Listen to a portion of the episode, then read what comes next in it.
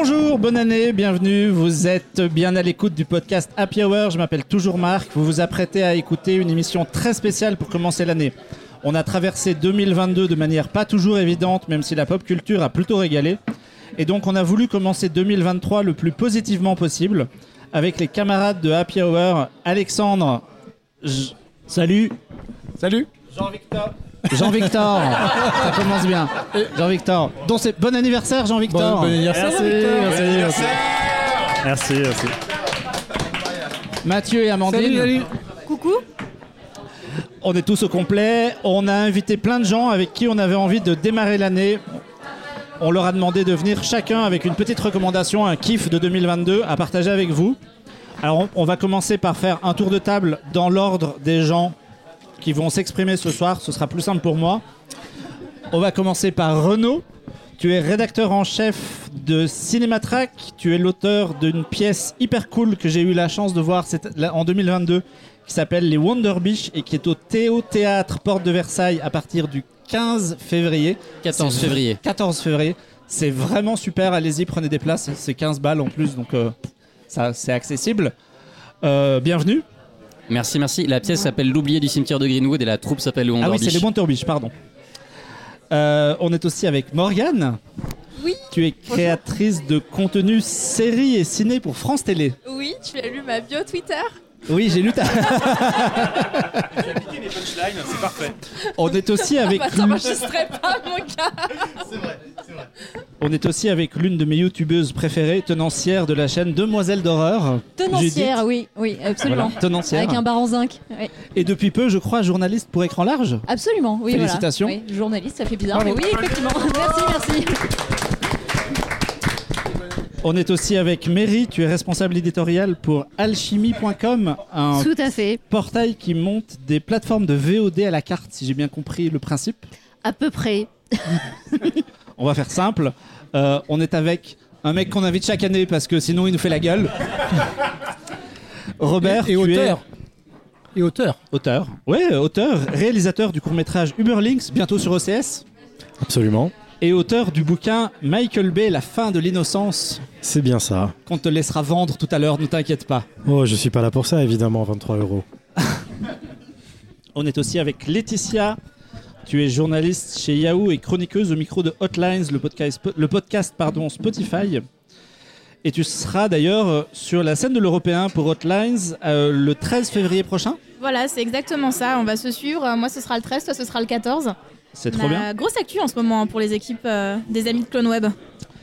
On est aussi avec Karel qui est co-animateur du podcast consacré à l'imaginaire Hémisphère Salut. et dont le dernier numéro est consacré à Ping Pong de Masaaki Yuasa dont on reparlera tout à l'heure en plus. euh, Bien Yuasa, sûr, bien sûr. Fait un sujet. Et enfin, on est avec Marion Slanel. Tu es blogueuse mode, voyage et musique, créatrice de contenu. Et euh, les gens peuvent te retrouver avec Alexandre sur YouTube parce que ensemble, ensemble, vous avez repris. Quoi la honte Ensemble, vous avez toutes les deux repris Falling Slowly de- du film Once, Mais il assume pas. qui est qui est aussi une chanson dans une pièce de théâtre que j'ai citée au début. Donc comme quoi, il y a une boucle qui est bouclée et c'est un podcast Tout se préparé. recoupe, tout se recoupe. Bravo. Tout se recoupe. Bravo. pour Et Alexandre sera sur la scène de l'Olympia. le- J'espère un lien euh, dans, le, dans la description du podcast. Je Sinon, elle est sur le compte Insta de, de Marion, euh, de Slanel. Tu peux le retrouver euh, sans problème. Sinon, mettez un stretch goal sur Patreon euh, si jamais vous en avez. Nous sommes au dernier bar avant la fin du monde qui a eu la gentillesse de nous prêter une salle et on les remercie. Euh, on va boire des coups. On a même un mini public composé de trois personnes qu'on est content d'avoir. Tous ensemble, on va vous parler de cinéma, de séries, de jeux vidéo, de musique et même d'activités à faire en vrai. C'est-à-dire? On a beaucoup parlé de séries en 2022 et on va commencer 2023 de la même manière avec des séries. Et Renaud, tu as la lourde tâche d'ouvrir le bal puisque tu veux nous parler de, de rehearsal. Absolument, français. Rehearsal avec un accent un peu plus. Ouais, voilà, un peu plus mieux, un peu moins pourri. Tout de suite, ça commence à mettre à l'amende dans les euh, présentateurs. Je vais faire court parce qu'il y a du monde derrière moi. Euh, The Rehearsal, c'est la nouvelle série de Nathan Fielder. C'est une série qui est sortie sur HBO. Euh, Nathan Fielder, si vous le connaissez pas, il s'est fait connaître avant pour une série qui s'appelle euh, Nathan for You, Nathan pour toi. En fait, le principe, c'est qu'il se filmait en allant voir des business et leur proposant de pimper leur business avec des idées complètement connes et les gens se laissaient embarquer dedans et ça va très très loin et The Rehearsal c'est l'étape on va dire euh, au-dessus de ce concept encore plus fou. Euh, donc je vais spoiler un tout petit peu le début. Donc ça, commence en fait euh, il, passe des annonces pour aller, pour aller trouver des gens qui ont besoin d'aide. Il va voir un type qui a menti à ses amis sur ses diplômes. Et donc il va chez ce type pour apprendre à le connaître et lui dire qu'il va lui trouver une manière de l'aider à annoncer à ses amis qu'il leur a menti et tout se passe bien avec ce type, jusqu'à ce qu'il lui dise voilà, cette conversation entre toi et moi se passe bien parce que je l'ai répété avant. Tu vois, il y a deux semaines, quand des gens sont venus chez toi pour une dératisation, c'était pas des vrais gens pour une dératisation, c'était mon équipe qui a fait des photos de ton appartement, on l'a recréé en studio, et avec un acteur qui a joué ton rôle, j'ai testé toutes les arborescences de conversation possibles pour être sûr que quand je te vois, ça se passera bien. Et c'est pour ça que ça se passe bien. Ça commence comme ça. Et donc il propose au type de recréer le bar dans lequel il traîne avec ses potes et euh, de, de tester avec des acteurs toutes les conversations possibles avec ses amis. C'est cauchemardesque. C'est absolument fou. Euh, et, et donc ça a été diffusé à l'été, euh, à l'été sur HBO. Tous les médias américains ont pété un câble au moment où c'est arrivé parce qu'en fait on ne sait pas quelle est la part de fiction, quelle est la part de réel dedans.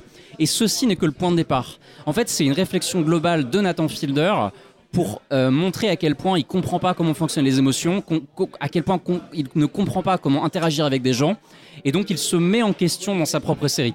Euh, je vais pas raconter trop ce qu'il fait après, mais juste pour vous teaser un petit peu, l'arc narratif principal de la saison, et il y aura une saison 2, euh, c'est une femme qui a très envie d'avoir un enfant et qui n'a pas pu en avoir pour l'instant. Et donc il lui propose une expérience, il lui propose que dure sur trois mois de euh, vivre ce que ça fait d'être une mère. Et en fait il a des enfants acteurs qui viennent et pendant trois mois elle va vivre les 18 ans de, de- de- d'avoir un enfant quoi. T'es sûr que c'est pas un épisode de Black Mirror C'est pas un épisode de Black Mirror, ça peut y ressembler par moment, euh, mais voilà, c'est complètement fou. Et en fait, à chaque épisode, il y a un moment de vertige où on se dit mais qu'est-ce que je suis en train de regarder? C'est aussi extrêmement cruel parce que les gens se font complètement manipuler à un point vraiment vraiment terrible. Et, euh, à, un moment, il y a des, des- il il engage des acteurs bien sûr pour faire tout ça, et il, se, il trouve que ces acteurs ne sont pas assez dans le sincère. Donc il va mentir à un des acteurs et engager un acteur pour continuer à jouer en dehors du moment où ils sont censés être euh, en train de jouer. Et euh, voilà, ça va vraiment très très loin. Donc c'est- c'est c'est mon choc ultime de l'année 2022. Euh, J'ai jamais vu un truc qui ressemble à ça. Je pense que personne n'a jamais, jamais vu un truc qui ressemble à ça. Euh, voilà, je recommande très très fort The Rehearsal, la répétition. Tu me l'as très bien vendu. Où est-ce que je peux le regarder légalement en France? Tu ne peux pas la regarder légalement en France. Tu peux la Alors, regarder avec un VPN sur HBO Max. On fait la bise à David Zaslav. La, la Mais effectivement, elle n'est pas sortie sur OCS La petite malheureusement. pirouette, c'est que HBO quittant OCS, puisque OCS a été racheté par Canal, c'est un peu le bordel en ce moment. Et donc pour le moment, c'est pas trop le dispo légalement, mais on espère que, bah, je sais pas, euh, si HBO Max arrive chez nous ou que finalement les séries HBO ont un repreneur, ça trouve une place, quoi. Mais oui, pour le moment, c'est un tout petit peu compliqué. Comment tu l'as vu, Renaud? Je comprends pas. Alors en fait, euh, il se trouve que j'ai un cousin. Ce euh, fameux cousin américain? Il a été aux États-Unis pendant une semaine et du coup il a tout maté pendant une semaine. Il est pas sorti. Voilà. Il est fort, Après, euh, j'ai vécu à Chi- à Chicago une fois, pendant un an. C'était ça. c'était il y a 10 ans. Peut-être que. il reste, des, il reste des vieilles connexions. Vas-y, pardon. Euh, non, c'est marrant en fait cette histoire d'arborescence, de création de, de conversation euh, pour se préparer. Ça me rappelle moi quand je passe un appel téléphonique, genre ok, alors qu'est-ce qu'elle va dire cette personne? Je me prépare absolument toutes les possibilités. Du coup, euh, on s'inscrit où pour The Rehearsal? Bah écoute, euh, c'est exactement ça en fait, et c'est vraiment l'idée, et de le voir en fait lui être aussi mal à l'aise en fait en permanence. C'est le nombre d'émotions différentes qu'on a en regardant cette série est, est vraiment hallucinant quoi. J'insiste vraiment, mais j'ai jamais vu un truc qui ressemble à ça. Rien que pour ça, en fait, dans la, il y a tellement de contenu aujourd'hui de, de- de films, de séries, de tout ce qu'on veut, que de voir quelque chose d'aussi différent, euh, ça vaut le coup. Est-ce que c'est aussi malaisant que Nathan for You ou est-ce que c'est encore pire? C'est différent. C'est différent. euh, c'est hum, parce que Night for You c'est beaucoup plus drôle. Là c'est là c'est il y a des moments c'est vraiment cruel en fait. Euh, où il y a vraiment eu des. je- en fait, ce qui était génial, c'était de suivre la, la série au fur et à mesure que, le, que les médias en parlaient, parce qu'on n'avait pas la conclusion. Et il y a beaucoup, beaucoup d'articles qui sont sortis et les gens s'interrogeaient en disant, euh, mais vraiment, mais qu'est-ce qu'on est en train de regarder? Est-ce que c'est pas euh, une épreuve de torture quoi? Et au fur et à mesure, les, pas les acteurs, les vraies personnes qui ont intervenu dedans, qui ont signé des contrats avec HBO en sachant qu'ils apparaissaient dans une sorte d'émission de télé-réalité, euh, ces personnes-là en fait euh, sont intervenues. Il y a eu des interviews qui ont été publiées. On a pu se rendre compte que la femme qui veut élever un bébé et qui est assez bizarre. On a pu se rendre compte que c'est pas juste la série qui montre qu'elle est assez bizarre, elle a l'air assez bizarre elle-même. Mais bon, euh, donc c'est vraiment très très euh, très intéressant. Et, depuis en fait de la sortie de la série il y a eu d'autres euh, d'autres approches il y a eu des il y a eu des, une interview croisée entre le premier intervenant de la, série et Nathan Fielder depuis. C'est un je dirais pas que c'est cross média mais il y a, y a quand même quelque chose qui se construit sur le temps qui est d'autant plus plaisant à, une époque où on, voit les séries débarquer tout d'un coup Là, c'était vraiment le moment, le, le feuilleton de l'été, en fait, à découvrir au fur et à mesure entre, entre Twitter, entre la presse et entre HBO. Un vrai kiff. Quand on parle, on a l'impression de reconnaître pas mal de fictions déjà existantes qui se croisent dans, euh, tout ça. Euh, bah, on en avait parlé avant d'enregistrer. Il y a La Belle Époque de Nicolas Bedos. Et après, en t'entendant parler, euh, je reconnais pas mal de Truman Show aussi. Est-ce que tu as senti, toi, en regardant ces références Ou alors ça a créé quelque chose de tout nouveau et tout neuf? Mais je crois que j'ai commencé à regarder parce que j'ai vu un tweet de quelqu'un qui disait euh, Je pensais pas de que un jour je verrais le Truman Show euh, en vrai. Et, euh, et c'est un peu ça, effectivement. ouais, ouais. Et pour la belle époque aussi, mais je peux pas blairer le film, donc je vais, je vais pas en parler. C'est vachement cordial pour ça. C'est incroyable que personne n'ait charrié Bedos. Non, non, arrête, parce qu'après il va venir commenter le, tout le, le compte Happy Hour et tout, ça va être Ouais, on va se faire troller, ça va être chiant, on va, on va jamais s'en sortir. Il est là ce soir d'ailleurs. Salut N'empêche, un petit tweet de Bedo, ça fait une belle publicité.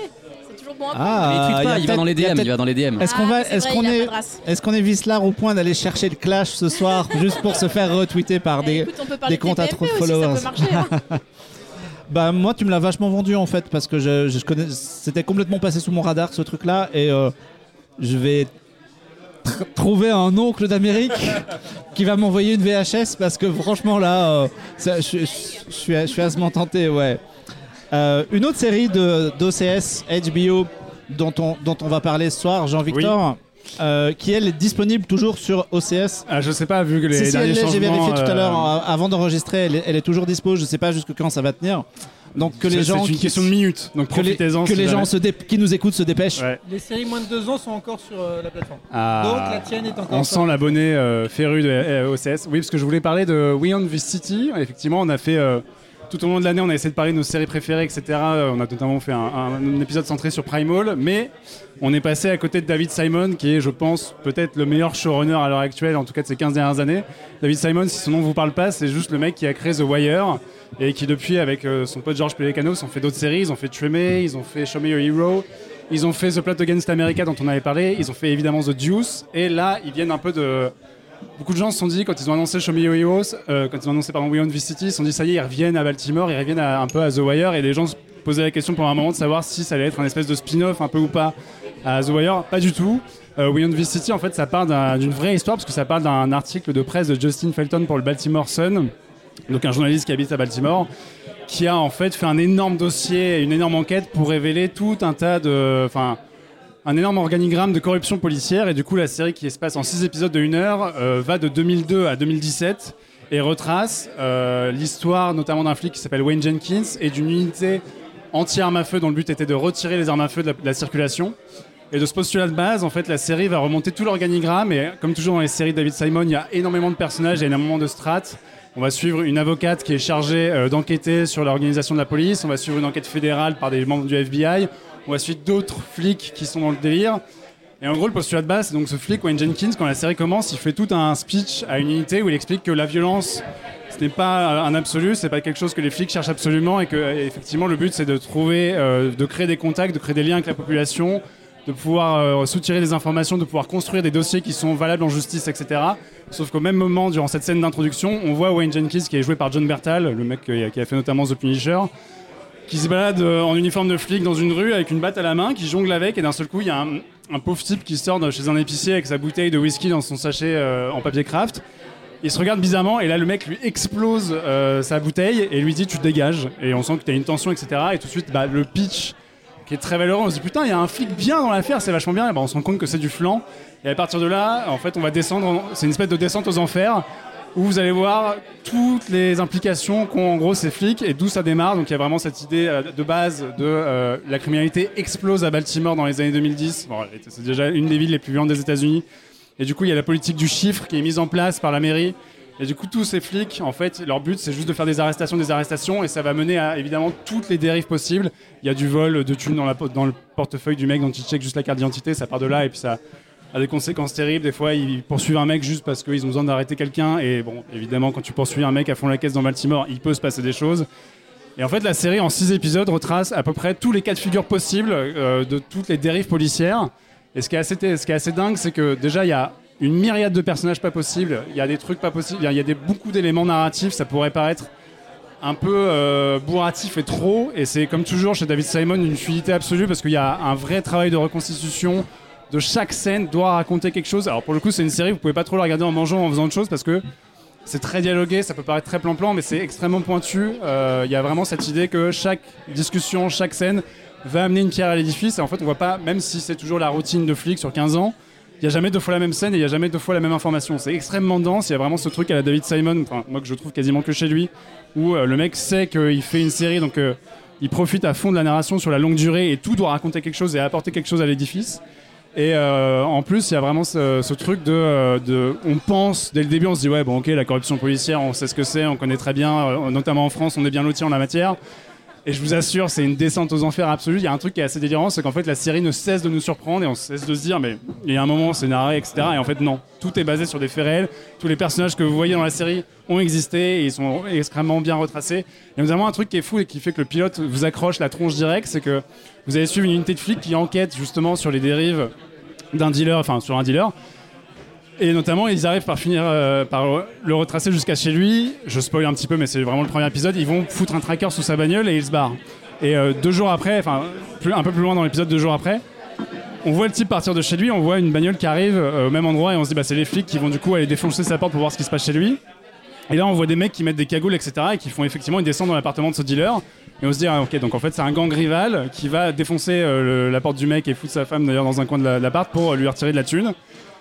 Et d'un seul, donc on se dit, ok, donc non seulement les flics enquêtent sur ce mec-là, mais en plus il y a des gangsters, il y a des histoires de clans, tout ça. Et au bout de 5 minutes après, on se rend compte que les mecs qui ont défoncé sa porte, en fait, sont des flics, mais qui sont complètement hors sol et qui font leur truc dans leur coin, et qu'en gros, les, flics sont tellement corrompus qu'il y a des histoires de gangs, qu'il y a des histoires de mecs qui en fait outrepassent complètement le truc. Et d'ailleurs, le titre de la série We Own This City, c'est un des pitchs que fait le personnage de Wayne Jenkins à sa bande de keufs à un moment en disant on est devenu tellement puissant parce qu'il y a la mairie qui est derrière nous, parce qu'on doit remplir du chiffre. Et à partir du moment où les mecs font des arrestations, qu'importe si les dossiers derrière sont complètement bordéliques, et d'ailleurs on voit les conséquences que ça a sur la justice parce que plus aucun dossier ne tient debout, étant donné que la corruption en fait a tout fédéré.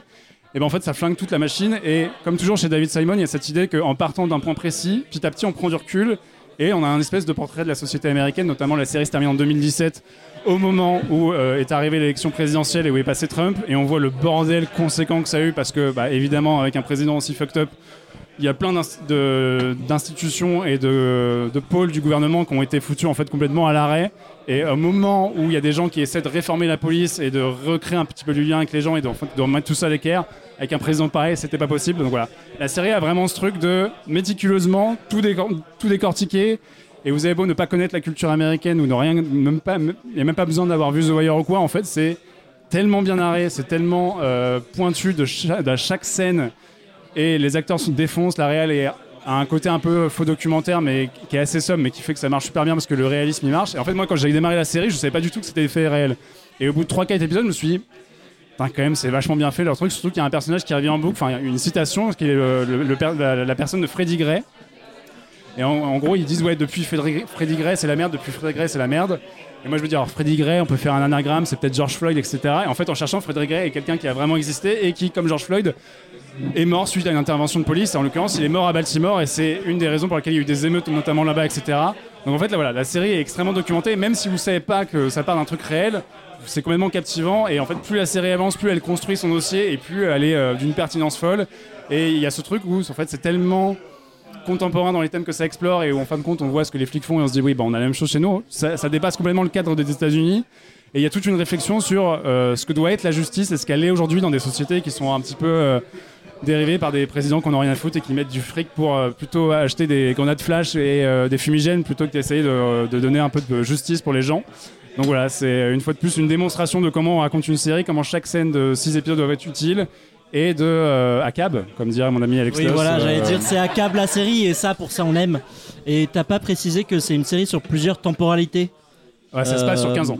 Voilà, et du coup, euh, on alterne entre euh, avant, après, donc il faut Oui, vraiment à suivre. faire des Ouais, ce que j'allais dire, Ouais, c'est- hyper il- fluide. À l'heure des séries qu'on peut regarder en mangeant d'un œil et distraitement, Ouais, non, non, là, ça demande quand même d'être hyper focus, concentré hein. parce que c'est un peu vénère. Mais euh, Justement, je me demandais, est-ce que c'est. Tu dis que c'est tiré de faits réels. Est-ce que c'est comme The Crown où à chaque fin d'épisode, t'as envie de regarder sur Wikipédia euh, dès que bah, Tu un peu tu peux aller lire l'article euh, du Baltimore Sun si t'as envie, mais ouais, non, il y a vraiment ce truc-là où tu te dis c'est pas possible, c'est pas possible. Et en fait, oui, tout a été documenté et, euh, et euh, merci la police, bravo la police. Re- Defund the police, comme on dit là-bas, voilà. Donc une série euh, pas très marrante, hein, je vous cache pas que vous allez pas vous fendre la Mais gueule vachement devant, bien. mais vachement bien. En plus, il y a un truc, c'est que quand je le pitch comme ça, il y a quand même un truc très procédural et on sait que ça peut être un peu chiant. Et en fait, les personnages, c'est- il y a aussi un truc, c'est que les personnages sont tellement attachants, notamment John Bertal en flic pourri, il est monstrueux. Ah mais c'est ce que j'allais dire en fait, c'est vraiment genre le rôle de sa vie en fait. Euh, Ouais. Si jusque là en fait il avait pu convaincre dans pas mal de rôles, là vraiment euh, c'est hallucinant ce qu'il fait sur Bah, c'est épisodes. marrant, c'est qu'en plus il y a des résonances, tu vois, typiquement avec son rôle de Punisher, Punisher, et là ouais. tu dis bah oui, euh, le fait qu'il joue un flic pourri à ce moment-là, ça, ça se joue.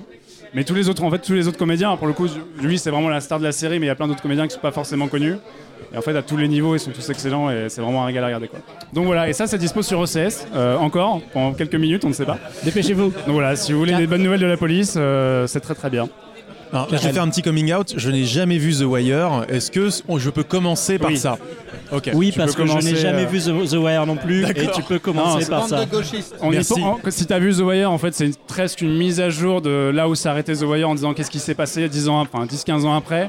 Mais en soi, c'est deux séries qui sont complètement indépendantes et t'es pas du tout obligé de te taper les 5 saisons de The Wire. Après, The Wire, c'est très très bien. Bien mais, sûr, bien euh, sûr, mais donc ce que je veux dire, c'est que là, si je regarde la série et peux qu'après regarder je The Wire, sans aucun sera- problème. Ce, ce sera une préquelle encore plus badante.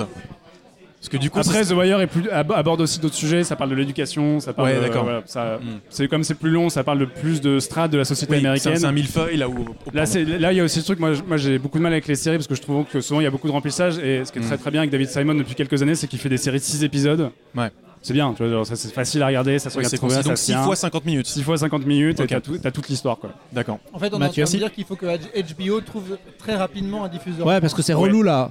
Ouais ouais. C'est pas HBO, mal. si vous ils nous écoutez. bien. hein.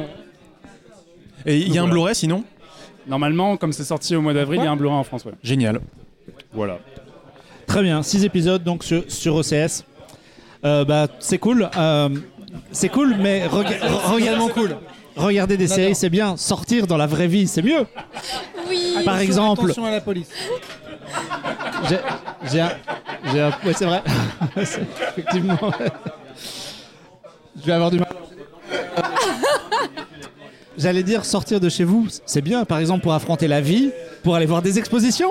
Oui, c'est ça, et nous reconnecter à nos origines. Euh, donc moi, j'aimerais bien vous parler d'une expo que j'ai vue récemment qui s'appelle Art et Préhistoire. Alors, est-ce que ça vous parle? Non, mais... Oui, madame. Oui, alors déjà, oui, madame. Ensuite, nous, on sort de la série Primal qui mettait en scène un homme préhistorique, donc on est à fond dans le délire. Un homme préhistorique préhistoire, avec un tu vois. dinosaure. Ça s'est pas exactement passé Alors, comme ça. Oui, mais non, contrairement c'est la policiers, même c'est pas vraiment arrivé, Marc, c'est- hein, cette histoire-là. hein. C'est pas la même époque, il n'y a plus les dinosaures là. Euh, donc, euh, je sais pas si vous avez entendu parler de, de l'expo, si vous y êtes allé ou pas. Non? Ok, bon bah Non. comme vous Tu pouvez. sais, nous on regarde euh, des séries, mais dehors pas trop quoi. Mais là, pas c'est trop de chez c'est- nous. C'est la fiction de la vraie vie, tu vois, la fiction inspirée de la vraie vie. Bon, bref. euh, Convainc-nous d'aller au musée de l'homme. Ok, let's go. J'ai combien de temps? Non, bon bah alors comme vous vous en doutez, euh, art et préhistoire, ça parle des tout premiers artistes de l'humanité, nos arrière arrière euh, sapiens, mais surtout de la pluralité de leur savoir-faire. Oui, alors euh, faut savoir un truc, c'est que je suis absolument passionnée de préhistoire depuis un an, donc maintenant je pourrais.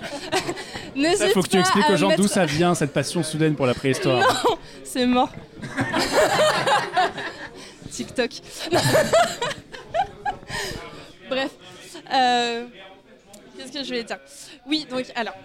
L'exposition, reprends-toi. Oui C'est Jean-Victor là qui arrête pas de m'embêter. Donc quand on pense à l'art préhistorique, tout de suite on s'imagine les chevaux et les buffles euh, de la grotte de Lascaux, mais il n'y avait pas que ça. En fait, pour la grande majorité, ils représentaient euh, des animaux, mais on trouve aussi des formes géométriques et des formes humaines. Euh, tout ça dans plein de techniques différentes.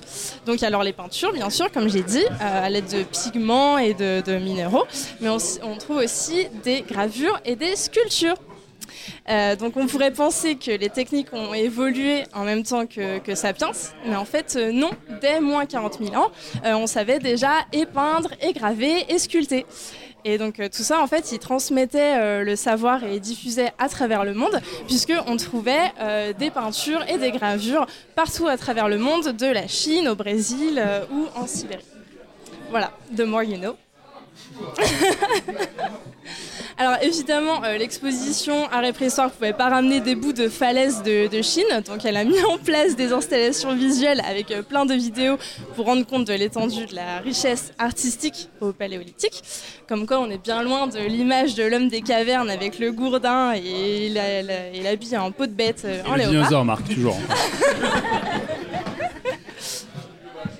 D'ailleurs, je tiens à dire quelque chose, à réhabiliter euh, l'homme préhistorique euh, tel qu'on s'imagine. Non mais c'est vrai, parce que la pop culture a façonné, a façonné l'image de, de l'homme préhistorique comme une grosse bête barbare, mais en fait pas du tout, puisque s'il réussissait à aller peindre dans des cavernes, le gars, euh, désolé, mais il était quand même bien évolué cognitivement. Et euh, donc en fait... C'est bien parce qu'on disait la même chose de la police avant et la série de Jean-Victor nous prouve que c'est pas si vrai. L'évolution avec des gros guillemets. Tout ça grâce à TikTok quand même, hein, rappelons-le.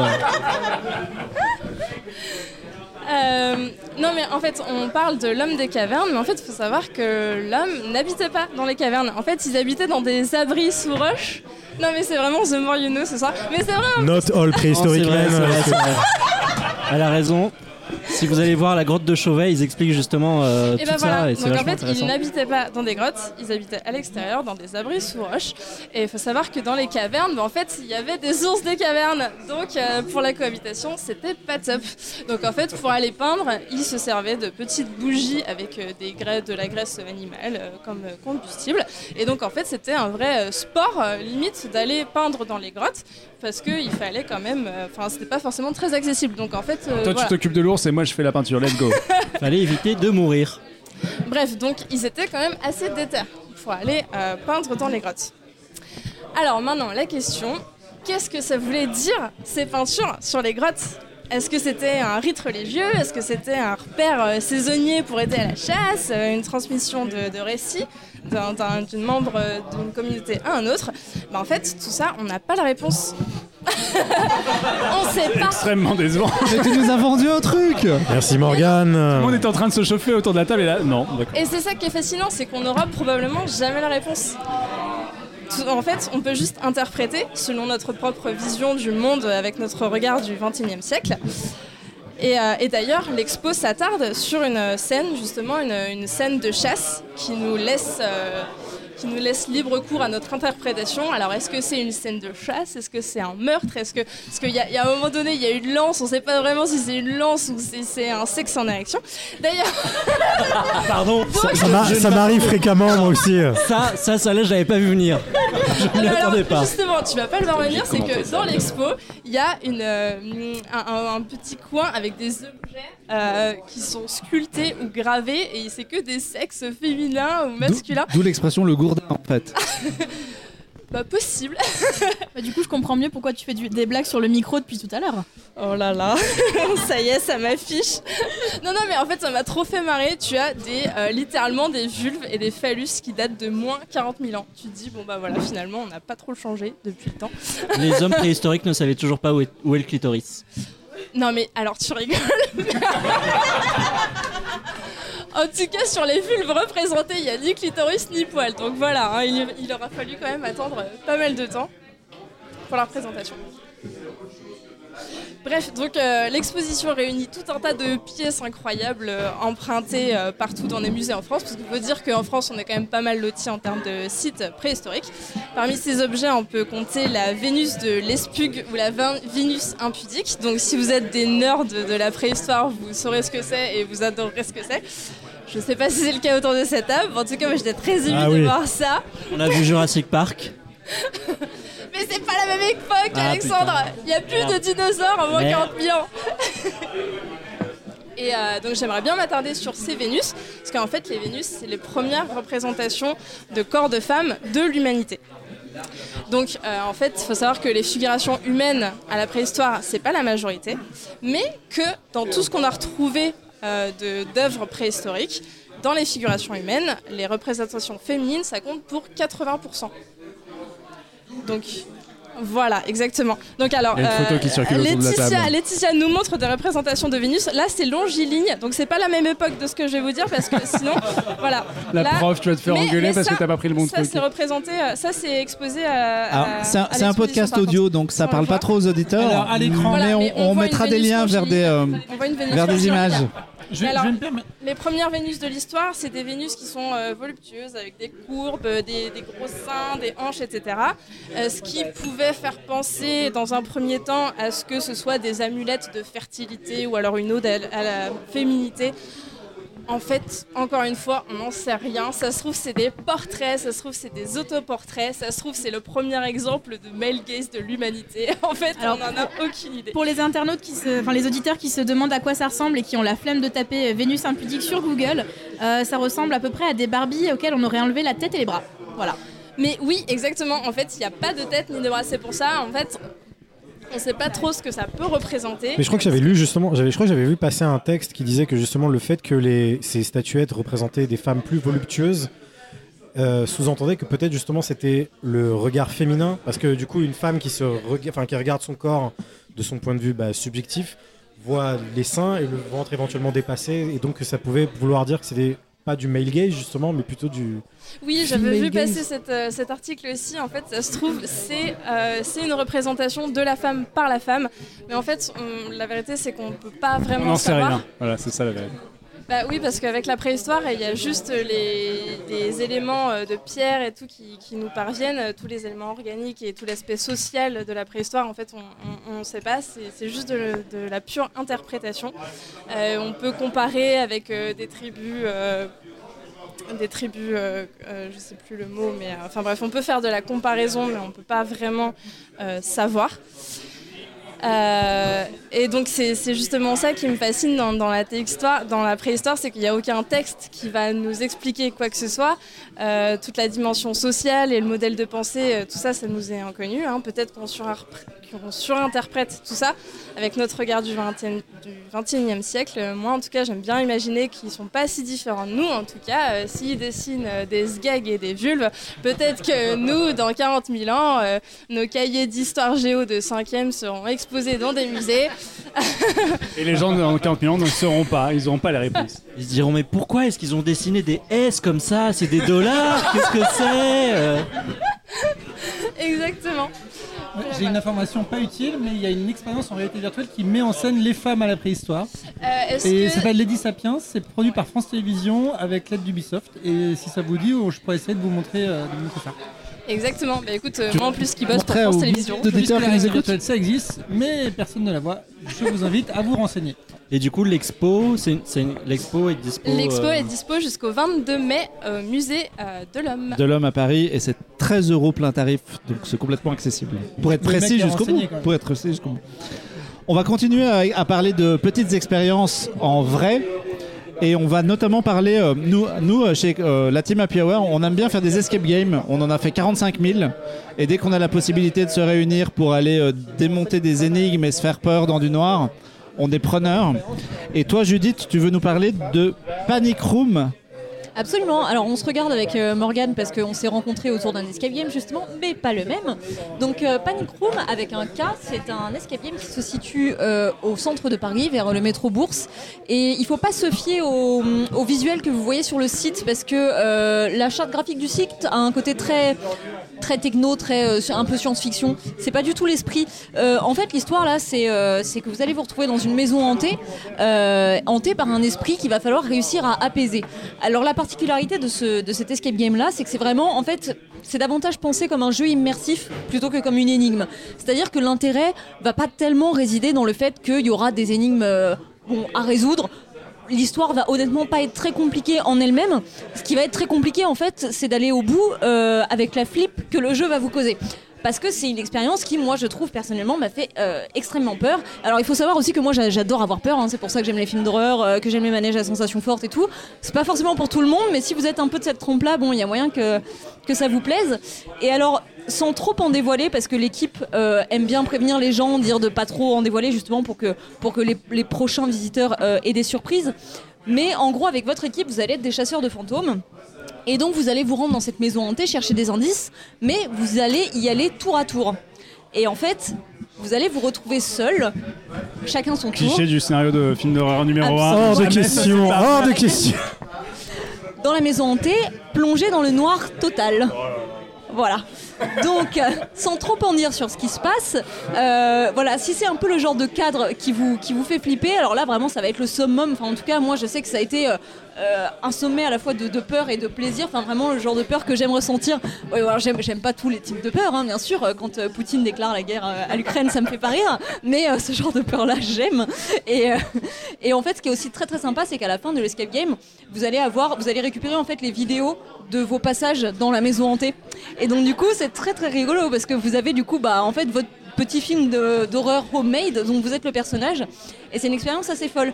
Donc voilà, euh, plutôt pensez ça comme un jeu immersif, même si pour aller plus vite on dit escape game, mais euh, personnellement moi c'est l'escape game d'horreur qui m'a fait le plus peur que j'ai essayé, alors j'en ai pas fait mille non plus, mais c'était une expérience assez incroyable. Alors sachez aussi si vous n'êtes pas sûr de vouloir y aller, vous pouvez aussi commencer l'expérience, puis euh, demander à arrêter si vous avez trop peur et rester avec vos potes et, euh, et regarder la fin du, du jeu quoi. Mais euh, oui, et tu voulais dire quelque chose Jean-Victor? Est-ce qu'il y a des acteurs dedans? Alors c'est peut-être trop trop dire, tu peux me dire non, t'es pas obligé de me répondre, mais. Écoute, euh, euh, je sais pas si tu considères que c'est des acteurs, mais en tout cas, c'est hanté. Ok. C'est une très bonne réponse, très bonne. Euh, oui? Non, non, euh, moi, j'ai regardé le site web à- en- pour préparer l'émission et je, je comprends pas trop le principe de chaque, les gens vont chacun à leur tour, mais se retrouvent pour débriefer quand même, ou c'est euh, ou c'est vraiment une, un peu des aventures euh, quasiment solo? Alors, en fait, non, c'est non, c'est pas solo parce que vous allez être en contact permanent avec euh, les autres membres de votre équipe. Ouais, donc on se parle en fait. Ok. Voilà. Alors, c'est pareil, je vais pas trop en dire, mais en gros, les autres membres de l'équipe voient ce que vous êtes en train de faire pendant que vous, vous êtes dans le noir complet et que vous ne voyez pas. Ok. Donc, c'est à eux de vous guider. Donc, vous êtes en contact. Euh, permanent, vous êtes obligé en fait, c'est vraiment un travail d'équipe. En fait. Oui, non mais si, si, si, il y a vraiment de ça. Il y a- il y, a vraiment de ça, sauf que vous, quand vous êtes dans situation, euh, enfin dans le manoir hanté, vous ne voyez rien. Vous, vous- voilà, vous ne pouvez vous fier que aux indications de votre équipe. Donc c'est un vrai travail d'équipe. Et donc pour résoudre l'histoire, j'ai envie de vous lire le petit résumé euh, qu'il y a sur le site pour vous dire dans quel genre d'ambiance ça se passe. Donc ça s'appelle l'affaire du manoir Deveau. Alors pourquoi personne n'ose y entrer depuis 1939 Laissé à l'abandon depuis 80 ans, le manoir Deveau est devenu le théâtre de rumeurs macabres. Pour cause, le sort de ces derniers occupants est un mystère entier, car les corps de la famille Deveau n'ont jamais été retrouvés. Voilà. Donc sans vous en dire davantage sur ce que vous trouverez dans ce manoir, c'est vraiment une expérience que je, que, je conseille à toutes les personnes qui aiment flipper un petit peu et qui ont peut-être fait le tour des films d'horreur et de ce qu'ils pouvaient leur apporter. Oui elle dit flipper un petit peu, mais moi je l'ai fait aussi. Et donc euh, autant la partie en haut, euh, la partie euh, la partie publique euh, est exceptionnelle, autant la partie qui fait peur, j'ai trouvé ça vraiment génial, mais je n'ai pas réussi. J'ai fait quatre pas et je suis resté figé et on est venu me chercher. Donc, euh, et et j'ai une vidéo de ça, j'ai une vidéo du moment le plus humiliant de ma vie. Donc euh, vraiment, euh, ça fait très très peur, mais c'est exceptionnel, vraiment C'est la soirée exceptionnel. des confessions. C'est la soirée des confessions. Euh, oui, bah non, alors ça, c'est vrai, c'est vraiment le genre d'expérience où votre véritable être va se révéler et se révéler à vos amis et se dire ah ok, en fait cette personne était une grosse flippette ou un gros lâche. Est-ce qu'en plus de la vidéo dossier d'Alex euh, qui chante, on peut avoir la vidéo dossier de Renault qui flippe euh, Je la ferai circuler. Con- confession numéro 2, j'ai toute une branche de ma famille qui s'appelle Deveau, donc là tu viens de me hyper Aïe aïe aïe. et de... Voilà, je, je sais pas, tu me donneras l'adresse après, mais... euh, Ça dépend à quel point tu veux apprendre des choses sur ta famille. C'est peut-être tes ancêtres. As-tu envie de revoir tes- des- les fantômes de tes ancêtres? C'est ça la bah, question. Ça a réussi à Picsou, plus ou moins. Donc, Ouais, c'est vrai. Demande où est passé l'héritage, Peut-être. ça vaut le coup. Non, moi, ce que. Alors, je sais pas si tu m'entends, mais euh, en fait, moi, j'ai regardé un petit peu à quoi ça ressemblait sur le site et ça me fait beaucoup penser à Phasmophobia, le jeu. Avec cette espèce de truc interactif où t'as les gens dans le van et t'as le mec euh, dans le manoir. Et euh, ça me fait beaucoup penser à ça. Je trouve ça hyper intéressant d'avoir transposé ça dans, ben, en vrai. Et effectivement, ça a l'air hyper flippant. Mais oui, effectivement, c'est exactement le même genre d'esprit. Et Phasmophobia, j'ai pas encore eu l'occasion de beaucoup y jouer parce que c'est mieux d'y jouer en groupe et qu'il faut réunir des gens. Mais en tout cas, le peu que j'ai essayé, ça m'a fait flipper, mais aussi très très fort. Et euh, c'est exactement ça. C'est vraiment le principe de se retrouver dans un décor qui vous est étranger, une maison vous savez qu'elle est hantée, mais vous savez pas par où ça va arriver, par quel type de manifestation. Et bah, vous allez être à la fois en travail d'équipe parce que vous êtes en communication avec les autres, mais au bout d'un moment, vous êtes quand même seul dans la situation, quoi. Donc ouais, c'est très semblable, sauf que bah, c'est en vrai. C'est une question vraiment général, mais si on n'aime pas le cinéma d'horreur, mais le jeu vidéo d'horreur, est-ce qu'un escape game d'horreur, ça peut passer? Ah oui, je pense. Que c'est plus proche de ce type de... Ouais, je... mais alors ce serait curieux de savoir enfin, pourquoi euh, tu vois aimer les jeux d'horreur et pas le cinéma d'horreur? Parce que dans le jeu d'horreur, l'horreur, tu la dépasses toi-même, alors que dans le cinéma, tu es peut-être parfois spectateur impuissant de la souffrance euh, de quelqu'un. D'accord. Alors oui, non, dans ces cas-là, je pense parce que effectivement, là, il y a pas, y a pas de côté voyeuriste où du coup, euh, tu vas te repaître du spectacle de la souffrance d'un personnage ou quoi. Euh, là, effectivement, t'es maître de ce que tu fais plus ou moins. Alors pas, pas totalement de ce qui t'arrive parce qu'on fait quand même vivre une, une expérience, une histoire. Mais je pense effectivement que dans ces cas-là, c'est beaucoup plus euh, conforme à ce que tu pourrais euh, attendre et aimer. Très bien. Merci. Voilà.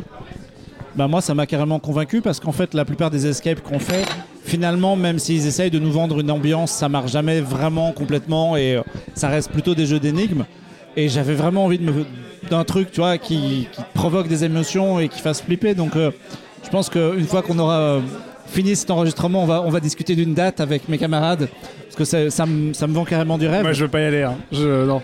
mais Ah, si ça m'a- non, non. allez Je suis pas venu ici pour souffrir, ok? Ah là là. mais- On- on- je vais trouver des, euh, des, des- des candidats ou des, can- ou des candidates. Euh, puisque c'est la hum, soirée des euh, confessions, je vais vous avouer que je vais lancer un sujet auquel je connais absolument rien. Alors, je- Tu n'es la- pas tout seul. La préhistoire, ça va. Les, les séries policières, à peu près. Euh, les escape games qui font peur, bon, je situe à peu près. Mais la danse contemporaine, alors là, je suis complètement T'as à la pas ramasse. vu euh, Pina Bausch, le documentaire de Werner Herzog en 3D Du Je, coup, je toi, suis déçu. Mary, tu veux nous parler de un chorégraphe Wim Wenders, pardon. Oui, mais oh, ça va, écoute, euh, si c'est bon. prononce Mais c'est bien. vachement bien. Alors tu prononces pas du tout bien. Très bien. Mais qui en tout cas est en tournée euh, chez nous en France. Alors, il a eu beaucoup de dates en 2022 et euh, il sort euh, de deux autres dates. Il était à la Philharmonie il y a deux jours. Ouais. J'ai essayé de choper des places, je n'ai pas réussi. C'est pour te dire la hype du gars. Euh, donc il s'appelle Rofesh Chester. C'est bien. Tu Merci. l'as probablement vu dans le film euh, de Cédric Lapiche encore. Ah, puisque c'était euh, lui le chorégraphe de la troupe euh, que- qu'intègre euh, la ballerine euh, blessée. j'ai vu le film. Ok. Alors, en, en 2022, euh, c'était en mars. euh, J'étais chômeuse avec une autre, avec une autre copine chômeuse euh, Meilleur moment de l'année, incroyable, 2022. Qui euh, aime particulièrement le spectacle vivant. Euh, on s'est dit tiens, si on allait à l'Opéra de Paris, euh, quand on est chômeur, d'ailleurs je vous le dis, hein, ou quand on a moins de 26 ans, ça coûte pas cher. Astuce bon plan du jour. Donc on va pour faire la queue, on obtient des places au premier rang. Et là, bah, le rideau s'ouvre, une musique tonitruante commence. Il y a sept mecs sur scène. Je sors mes acouphènes de concert tellement c'est fort. À l'Opéra de Paris, en général, on n'a pas l'habitude. Les vieux derrière moi, ils étaient un peu choqués. et, euh, et là, euh, c'est euh, c'est fort, c'est intense, c'est des formes de danse que moi j'ai pas beaucoup vues alors que je, connais un petit peu la danse contemporaine. Et je suis émerveillée par autant d'énergie, autant de simplicité et, et ce qu'il raconte. Euh, alors je vous avoue que c'était en mars 2022, donc tout n'est pas parfaitement clair encore dans mon cerveau. Mais ça s'appelle Uprising, donc il y a euh, une espèce de, renouveau euh, de, euh, de- ces hommes-là. Premier, donc première danse, entracte. Ensuite une deuxième, une deuxième chorégraphie avec beaucoup plus de, danseurs, des femmes et des hommes mélangés. Quelque chose d'un peu plus doux, mais avec toujours cette énergie très forte et euh, la musique est moins, euh, moins rythmique. Euh, et notamment l'héroïne du film de Clapiche qui joue, qui, Marion qui dansait Barbeau. exactement à l'Opéra de Paris. Donc gros gros coup de cœur de, de- voilà cette.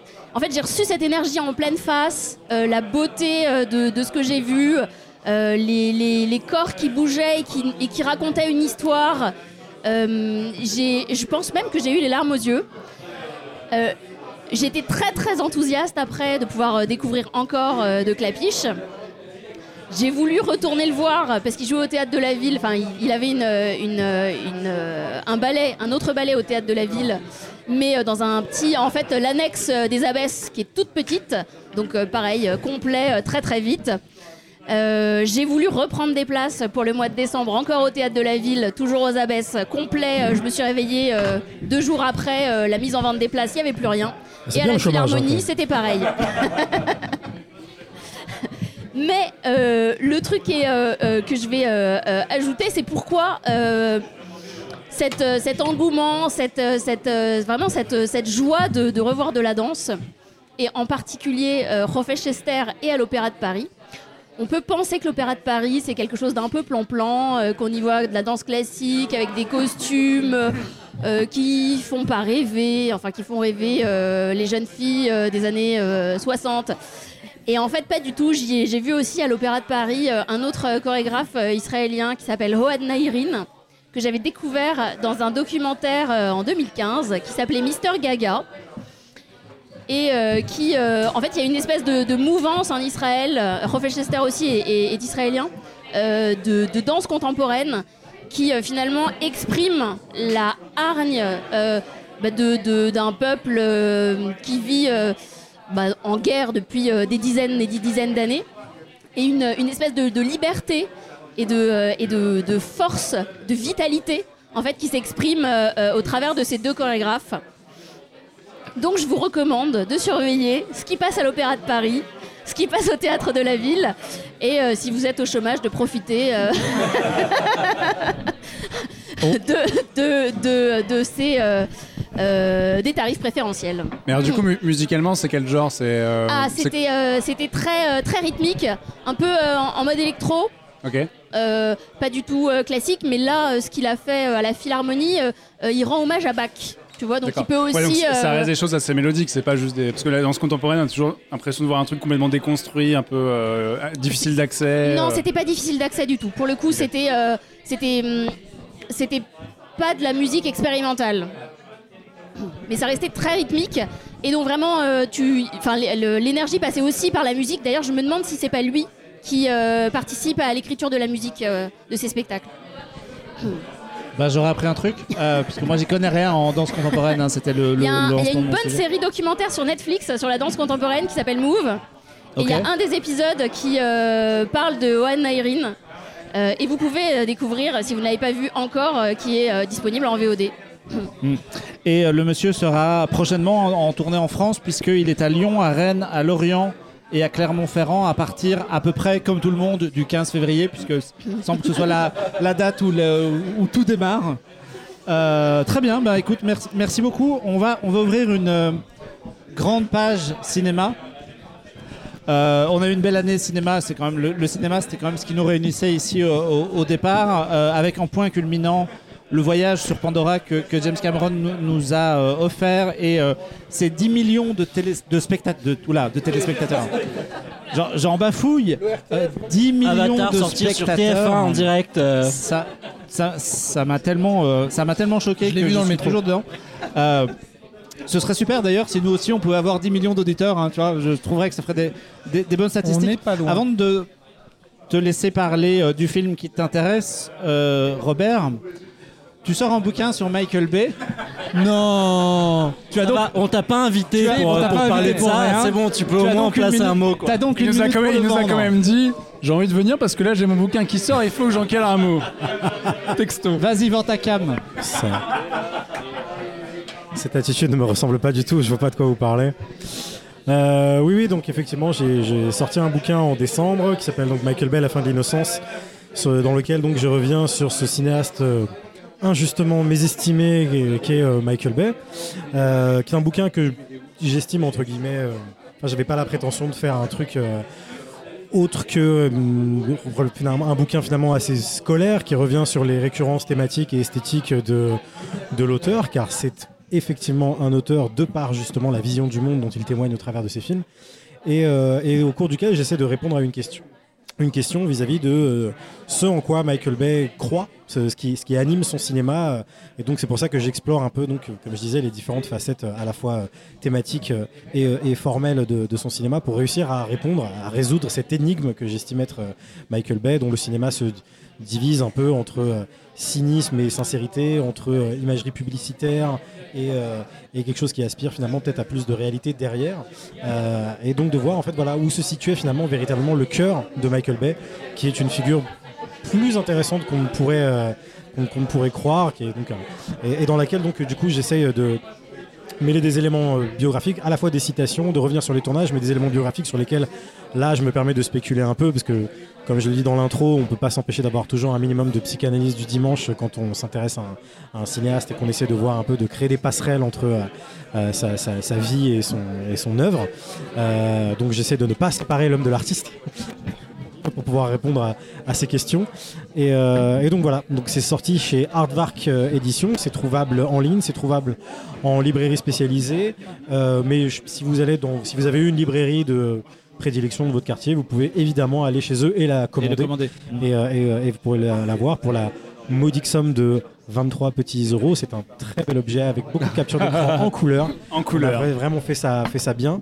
Et, euh, et je, voilà, je ne saurais que trop vous recommander si jamais vous pensez, si vous aimez un peu le cinéma, ou au contraire, je serais même très intéressé d'avoir des détracteurs qui, seraient, euh, qui auraient lu le livre pour voir ce qu'ils qu'ils en pensent. Si jamais j'arrive à les convaincre, non pas que les films sont bons, parce que c'est pas du tout le- la velléité du bouquin, mais que le cinéma de Michael Bay a plus de choses à dire que ce qu'on pourrait croire. Eh bien, Parce que derrière toutes le- ces explosions, il y a un homme. Il y a un Il y a un homme, il y a un Oui. cœur qui bat derrière la machine, derrière les, derrière les Transformers. Il y a un petit garçon. voilà. Mais pour l'avoir lu, moi tu as réussi à me convaincre qu'il y avait quelque chose d'intéressant dans The Island, qui est vraiment celui qui m'intéresse vraiment Alors, pas beaucoup. C'est vachement bien The Island. Ouais, mais je j'ai- je ne l'ai j'ai- pas revu depuis. Merci Alex, Je ne l'ai pas revu tu auras ton chèque tout à l'heure. Non, parce qu'il a depuis que alors- j'étais fan de Jar Jar Binks. Oh la c'est vache. Mais il a fait Ah une c'est pas projo, ton il a chèque. Il a fait une projo autour et tout, et c'était cool. Mais c'est toujours pas un film que j'aime beaucoup, mais euh, vraiment intéressant. Même pour 13 Hours, qui est un des un de ceux que je- j'aime vraiment pas. Euh, Il y a des angles hyper intéressants dans le bouquin, et donc effectivement, si vous aimez, si vous aimez pas tout, je me permets de recommander aussi le bouquin de Robert. Et ça aurait été facile donc que tu parles d'ambulance parce que ça c'était le film de Michael Bay de 2022. Mais c'est pas du tout ton choix puisque toi tu veux nous parler de Nope de Jordan Peele. Absolument, qui est donc le deuxième meilleur film de l'année 2022, juste avant Ambulance et juste après Everything Everywhere All at Once, donc quelqu'un parlera tout à l'heure, je pense. J'accepte Voilà. j'accepte cette Ouais, phrase. t'inquiète pas. Euh, absolument. Donc, je voulais parler donc de Nope de Jordan Peele, qui est un film qui, que j'ai trouvé particulièrement euh, enthousiasmant. Je- je- J'avais vu effectivement donc ces deux précédents films certaine gamme de critiques pourrait qualifier de elevated horror, qui est devenu un peu un terme facile pour essayer de je sais pas, visiblement hissé au- au-delà d'un certain standing euh, non acceptable, non acceptable dans certaines soirées euh, euh, du, du cinéma d'horreur. J'avais, comme beaucoup, apprécié Get Out, que j'ai trouvé très malin et plus relativement original dans sa démarche, sans être totalement à fond. J'avais été déçu par, par Us, que je Comme trouvais beaucoup aussi. hein. comme beaucoup aussi, que, dont, dont- dont je trouvais le- la, la- la- la- métaphore moins, enfin en tout cas l'exécution de, de la métaphore beaucoup moins convaincante, même dans son, dans son lore, dans ce qu'il essayait de construire. Et c'est pourquoi j'ai été cueilli, en fait j'ai vraiment été surpris euh, par, par un autre qui opte, tout en restant cohérent euh, en termes de genre, qui, qui, qui opte pour une ampleur euh, complètement différente. Mais en vrai, je pense que c'est un peu euh, Jordan Peele qui fait son Super 8. Ne partez pas tout de suite, euh, les, haters de, de J.J. Abrams. Euh, je, dis ça pour plusieurs raisons, notamment au, au- au niveau un peu en surface. On peut voir un nombre incalculable de références au cinéma de Steven Spielberg dans, dans, dans Nope. hein. C'est- presque une espèce de, relecture euh, à peine masquée de- des Dents de la Mer qui troque la, mer pour le ciel, qui fait de son, son, son, euh, son Brody un, un- tandem de, de- frères et sœurs euh, qui travaillent dans le, dans le cinéma. Son, son Hooper est un mec qui bosse dans un magasin d'inf- d'informatique et son, son Quint, le vieux chasseur, est un chef opérateur. En ça, moi, ça m'a pas mal rappelé également le cinéma de Quentin Tarantino, notamment le Quentin Tarantino de, de- de- dernière époque. Quand je pense à Inglourious Basterds et même à certains de ses autres films, quand, dans, dans- Boulevard de la Mort ou dans Once Upon a Time in Hollywood, dans beaucoup de Tarantino récents, les protagonistes sont des personnages issus du milieu du cinéma. Et c'est un peu ce, qui, ce que fait euh, Jordan Peele ici, en prenant euh, donc euh, des euh, dresseurs de, chevaux pour, pour, pour le cinéma. Et en fait, tout cela, il, le fait finalement pour s'inscrire toujours dans la même lignée politique qui, qui régissait déjà ces, deux précédents films. Le premier parlait un peu d'une d'une d'une lutte d'une si je puis dire le, terme n'est pas le bon aujourd'hui d'une terme d'une race envers une, autre là, enfin d'une exploitation exploitation de, la d'une race par l'autre. Son deuxième parlait d'une exploitation d'une classe entre guillemets métaphoriquement par l'autre. Ici il est plus question d'exploitation des espèces mais également d'exploitation de- du spectacle. Et c'est un film que j'ai trouvé particulièrement fascinant sur sa question du regard et du spectacle qui nous, qui nous, qui nous, qui nous consume.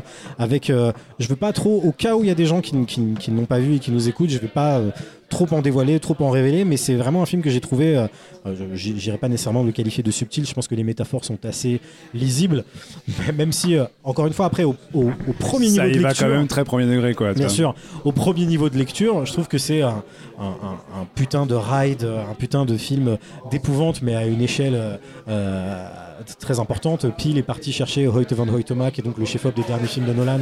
Il a tourné plusieurs séquences du film en, IMAX avec un format 1.43 et c'est un format dont il se sert euh, à la fois pour des scènes spectaculaires, mais également pour des scènes horrifiques où soudainement, en fait, la, la qualité euh, immersive permise par le format est exploitée comme on ne l'avait pas nécessairement vu, que ce soit chez Nolan ou chez d'autres qui ont utilisé le format euh, récemment, parce qu'on le voit plutôt pour des, pour des films d'action comme Les Missions Impossibles. Et, et là, de voir des scènes d'un. encore une fois, sans trop vous en dire, vous en dire, d'un, d'un chimpanzé qui pète les plombs sur un plateau de tournage et commence à massacrer tout le monde en IMAX, tu flippes parce que tu y es, l'écran t'entoure, tu es là, tu es sur place. Et euh, c'est peut-être pas aussi flippant que l'aventure dans la maison hantée chez les Deveau, mais, euh, mais, mais du coup, t'es quand, même- t'es quand même là, tu, voilà, tu, tu balises quoi. Et, euh, et donc, du coup, voilà. Ah, au T'as pas vu le singe de lecture- Deveau encore, mais. euh, Ouais.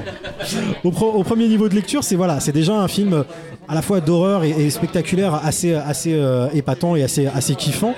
Et euh, derrière, il y a voilà effectivement toute une, toute une réflexion sur la, société de spectacle, l'exploitation, le fait qu'on ait deux personnages, deux protagonistes euh, donc noirs qui vont essayer de revendiquer un peu leur place euh, au sein de l'histoire du cinéma, vu qu'il fait d'eux, c'est pas un spoiler, c'est révélé littéralement dans les premières minutes du film, il fait d'eux les descendants du, du cavalier qui chevauchait le cheval photographié par le fusil photographique de Edward Muybridge, qui est donc l'ancêtre du cinéma et qui était donc un acteur anonyme. Il, lui donne un nom et c'est un peu l'idée de comment est-ce que ces vont réussir à revendiquer en essayant de capturer non pas la bête mais l'image de la bête cette place au sein de, l'histoire du cinéma. Et de manière générale parce que c'est un film relativement assez choral avec plusieurs personnages secondaires tous liés de près ou de loin à la question de spectacle c'est un film qui parle de ça. Dans une des références à Spielberg il est, est à, une référence à la fin des aventuriers de l'Arche perdue où il ne faut absolument pas regarder l'ouverture de l'Arche qui je le rappelle d'ailleurs désinguait en premier les caméramans qui essayaient de filmer l'ouverture de l'Arche. Là il est question de ne pas regarder la bête parce que sinon la bête te bouffe et, donc, il y, a- vraiment cette réflexion sur ce qu'on montre, ce qu'on a le droit de montrer, ce qu'on n'a pas le droit de montrer, est-ce qu'on a le droit d'utiliser les bêtes, que ce soit les chevaux ou donc une créature autre. Et là-dessus, il y a vraiment quelque chose de, voilà, de, qui va, qui développe un, propos et en le faisant au sein d'un- écrin finalement très bah, de, de, de-. Donc, pour boucler la boucle, cette, cette appellation un peu de Elevated Horror qui a été euh, affublée, que ce soit au film de Harry Astor ou à It Follows ou à The Babadook ou ça, enfin, où on a l'impression que du coup le, et je ne dis pas, c'est pas du tout mon point de vue que, que- en fait, euh, j'ai l'impression qu'aujourd'hui beaucoup se disent non, mais le cinéma d'horreur, vive Malignante, vive Megan qui revient à une certaine idée du cinéma fun.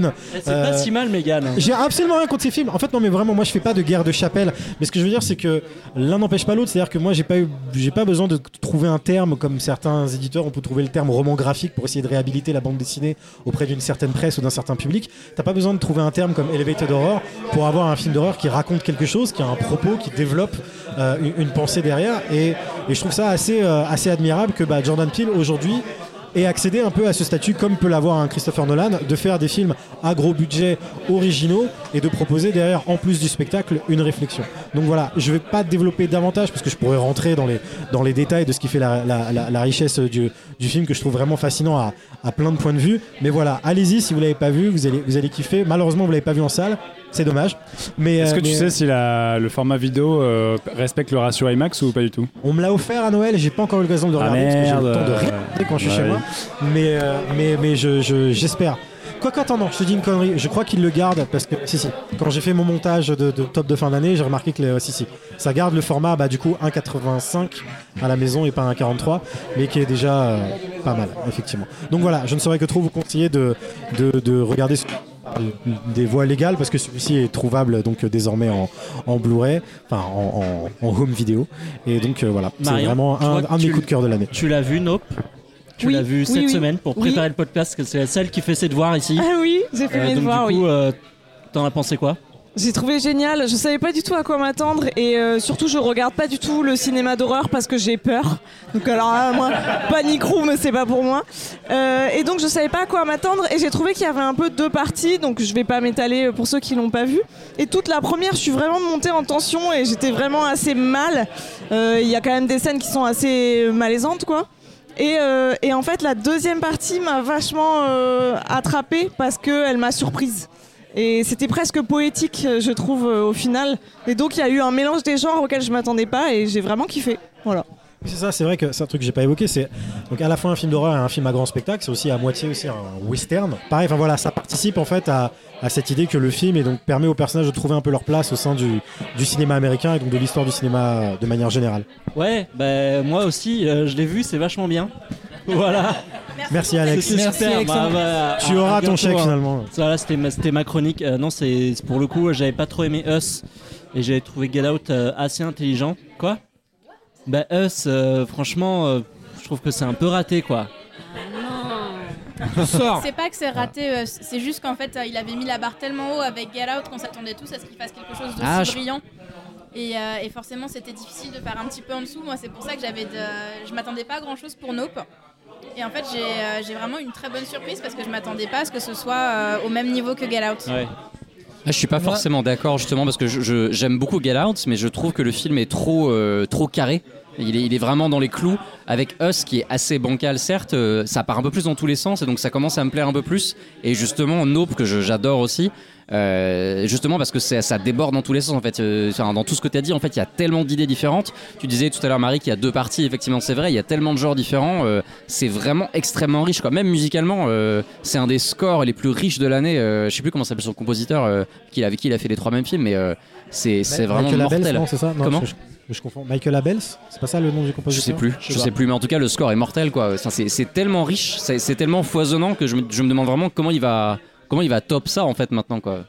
Moi, je trouve que justement, sur, de- enfin, en trois films, il, il a réussi à devenir, euh, enfin, à évoluer fortement. C'est-à-dire que son premier film est peut-être trop carré, mais je trouve est inscrit dans un genre très défini, qui est le genre de l'horreur, etc. Us dévie déjà de ça et on arrive sur un film qui est très euh, théorique presque, où il, où il fait beaucoup de choses qui pour moi sont de l'ordre d'un grand, très grand film. Pour le coup, j'ai pas non plus, euh, je me suis un peu ennuyé aussi parce que j'ai un peu décroché de ça. Mais je trouve que c'est quelque chose, c'est un film. Non, mais c'est un film à étudier. C'est vraiment, c'est vraiment, c'est un cinéaste à étudier. En tout cas, c'est un mec qui a réussi en trois films à décoller et, et peut-être qu'il va faire des objets un peu plus étranges, un peu plus originaux, mais c'est fascinant et c'est de l'ordre du vrai film de cinéma. Donc, allez en salle. Bah non, parce qu'il est plus au- salles, mais vous en avez- tout cas, vous pourrez en pas tout cas, c'est un- en fait. C'est un mec qui devient de plus en plus intéressant, même si ses films deviennent de plus en plus euh, des objets non identifiés qui sont euh, moins classables dans les. Je l'ai. Objet non identifié, euh, Nope, euh, j'ai compris. Objet non, objet non identifié, Nope, j'ai compris quoi. Oh, le Tu mec, dois bon. raconter la vanne, c'est que c'est pas bon, hein. que Deuxième bière pour Alexandre, on l'excuse. Non, mais moi je voulais juste rebondir sur ce que tu disais et sur le fait que euh, tu trouves que euh, c'est pas forcément très étrange. Moi je trouve qu'il y a quelque chose qui fonctionne très bien, c'est le sound design et euh, cette espèce de créature qui et ces bruits qu'on comprend pas d'abord ce que c'est et quand on a l'insertion à l'intérieur de, de tubes ou on ne sait pas trop quoi avec ces. Enfin, je vais pas, je vais pas aller, je vais pas spoiler, mais en fait on voit l'intérieur, on voit ce qui, ce qui s'y passe et en fait ça devient absolument terrifiant parce qu'en fait on se rend compte que c'est des cris humains qui tournent et qui tournent et qui tournent en boucle et je trouve que cette idée là elle est glaçante et j'avais rarement entendu quelque chose de enfin comme ça et ça faisait longtemps que j'avais pas juste un bruit qui me faisait euh, qui me faisait il frémir maîtrise en fait. tout, Jordan Peele, Bien il, il maîtrise tout. Après, sur le film au total, je suis moins euh, convaincu, mais en fait, il maîtrise le son, il maîtrise l'image, il maîtrise les faits et tout. Tu Bonsoir. arrêtes Mathieu maintenant. J'ai beaucoup aimé votre livre. Euh, Tu continues. Pardon, c'est à moi du coup d'enchaîner. Euh, oui, c'est. Ah oui euh, Nope, nope. Nope, Ah oui. oui, nope. nope. Euh, c'est disponible en Blu-ray depuis euh, début décembre, donc euh, c'est accessible à tout le monde. Effectivement, ce serait cool. Ça aurait été cool de le voir sur le plus grand écran possible, mais euh, à défaut, vous pouvez aller l'acheter pour le mater euh, confortablement à, à la maison. Vous pouvez faire comme tout le monde, le regarder sur votre téléphone dans le métro et voilà, c'est bon, Ah, il n'y a bah, pas de souci, il n'y a alors pas de problème. être bon? On, on va rester dans le cinéma fantastique puisque on, on va pas parler d'une pépite de 2022 puisque le film sort euh, fin janvier. Mais toi, Laetitia, tu as eu la chance de voir l'année dernière, justement, le, le- le film Teen Wolf qui fait la suite de la série de Jeff Davis, qui avait fait les belles heures de, euh, du petit écran au début, des- il y a une dizaine d'années à peu près, et qui avait euh, révélé. pas tant que ça. pas tant que ça, qui avait révélé notamment euh, Ty- Tyler Hoechlin, qui en- depuis est devenu rien de moins que Superman à l'écran, donc ça va. Euh, Teen Wolf, le film, donc. Eh ben écoute, c'est à peu près aussi, un aussi grand chef-d'œuvre que Nope. évidemment, On n'en doute pas. euh, évidemment, j'exagère. Euh, non, mais c'est vrai que euh, moi j'ai eu la chance il y a quelques mois de pouvoir découvrir le film Teen Wolf. Et j'étais assez curieuse parce que pour le coup, j'ai découvert la série un petit peu sur le tard. C'est une série des années 2010 euh, qui s'est achevée il y a 5 ans, si je me trompe pas. C'était diffusé sur MTV. Euh, si vous avez l'occasion de regarder, c'est disponible sur euh, plusieurs plateformes de streaming. Et euh, les effets spéciaux sont à peu près dignes des euh, débuts de Buffy contre les vampires. C'est dire si, euh, la qualité est basse. Mais c'est quand même une, teen série qui a vraiment marqué le, public à tel point qu'ils ont une fanbase gigantesque à travers le monde. Vraiment, à chaque fois qu'il y a une convention organisée avec des acteurs de Teen Wolf, les places se vendent pour des milliers d'euros, rien que pour la France. Donc il y, a- vraiment un gros phénomène autour de tout ça et c'est pour ça que la série est revenue en film aussi rapidement. Parce que voilà, le dernier épisode a été diffusé fin 2017. Euh, le film a été tourné euh, trois ans plus tard euh, en plein Covid. Et généralement, quand, on fait revenir des séries en film, comme on a vu pour bah, Véronica Mars ou plein d'autres choses, on attend un peu plus longtemps que ça. Là où ils ont été très intelligents pour Teen Wolf le film, pour l'histoire, on retrouve le personnage principal de Scott, qui du coup est un adolesc- était un adolescent dans la série qui s'est euh, J'allais dire 10 ans transformé. après, euh, le teen, normalement, il fonctionne plus. mais- il était un adolescent qui a été mordu par un loup-garou et qui du coup est devenu un loup-garou. Il rencontre toutes sortes de personnages qui vont euh, des vampires en passant par les kitsune qui sont des espèces de, euh, de démons renards un petit peu à la Naruto. Mind Blow, il y a des kitsune? Des quoi? Ouais. Ah, je vais regarder. Ouais, ouais, il y a des, il y a des kitsune. euh, euh, t'as, t'as- t'as toutes sortes de personnages qui sortent de, de- des- des enfers, hein, globalement. Euh, et contrairement à ce qu'ont fait beaucoup de films euh, dérivés de séries, ils n'ont pas décidé de reprendre tout de suite après la série, mais ils font un bond de 15 ans. Et au final, c'est plutôt intelligent parce que Teen Devenu Wolf. Senior Wolf, c'est vraiment un délire. Alors, c'est pas devenu Senior Wolf, mais ça permet d'éviter d'avoir un, un anachronisme au niveau, au niveau des âges des, des personnages par rapport aux acteurs. Parce que forcément, comme toutes les séries adolescentes, on avait des gamins de 15 ans qui étaient joués par des adultes de 30 ans. Donc, euh, donc voilà, maintenant, euh, c'est... oui, bon, Andrew Garfield, c'est une exception, hein, forcément.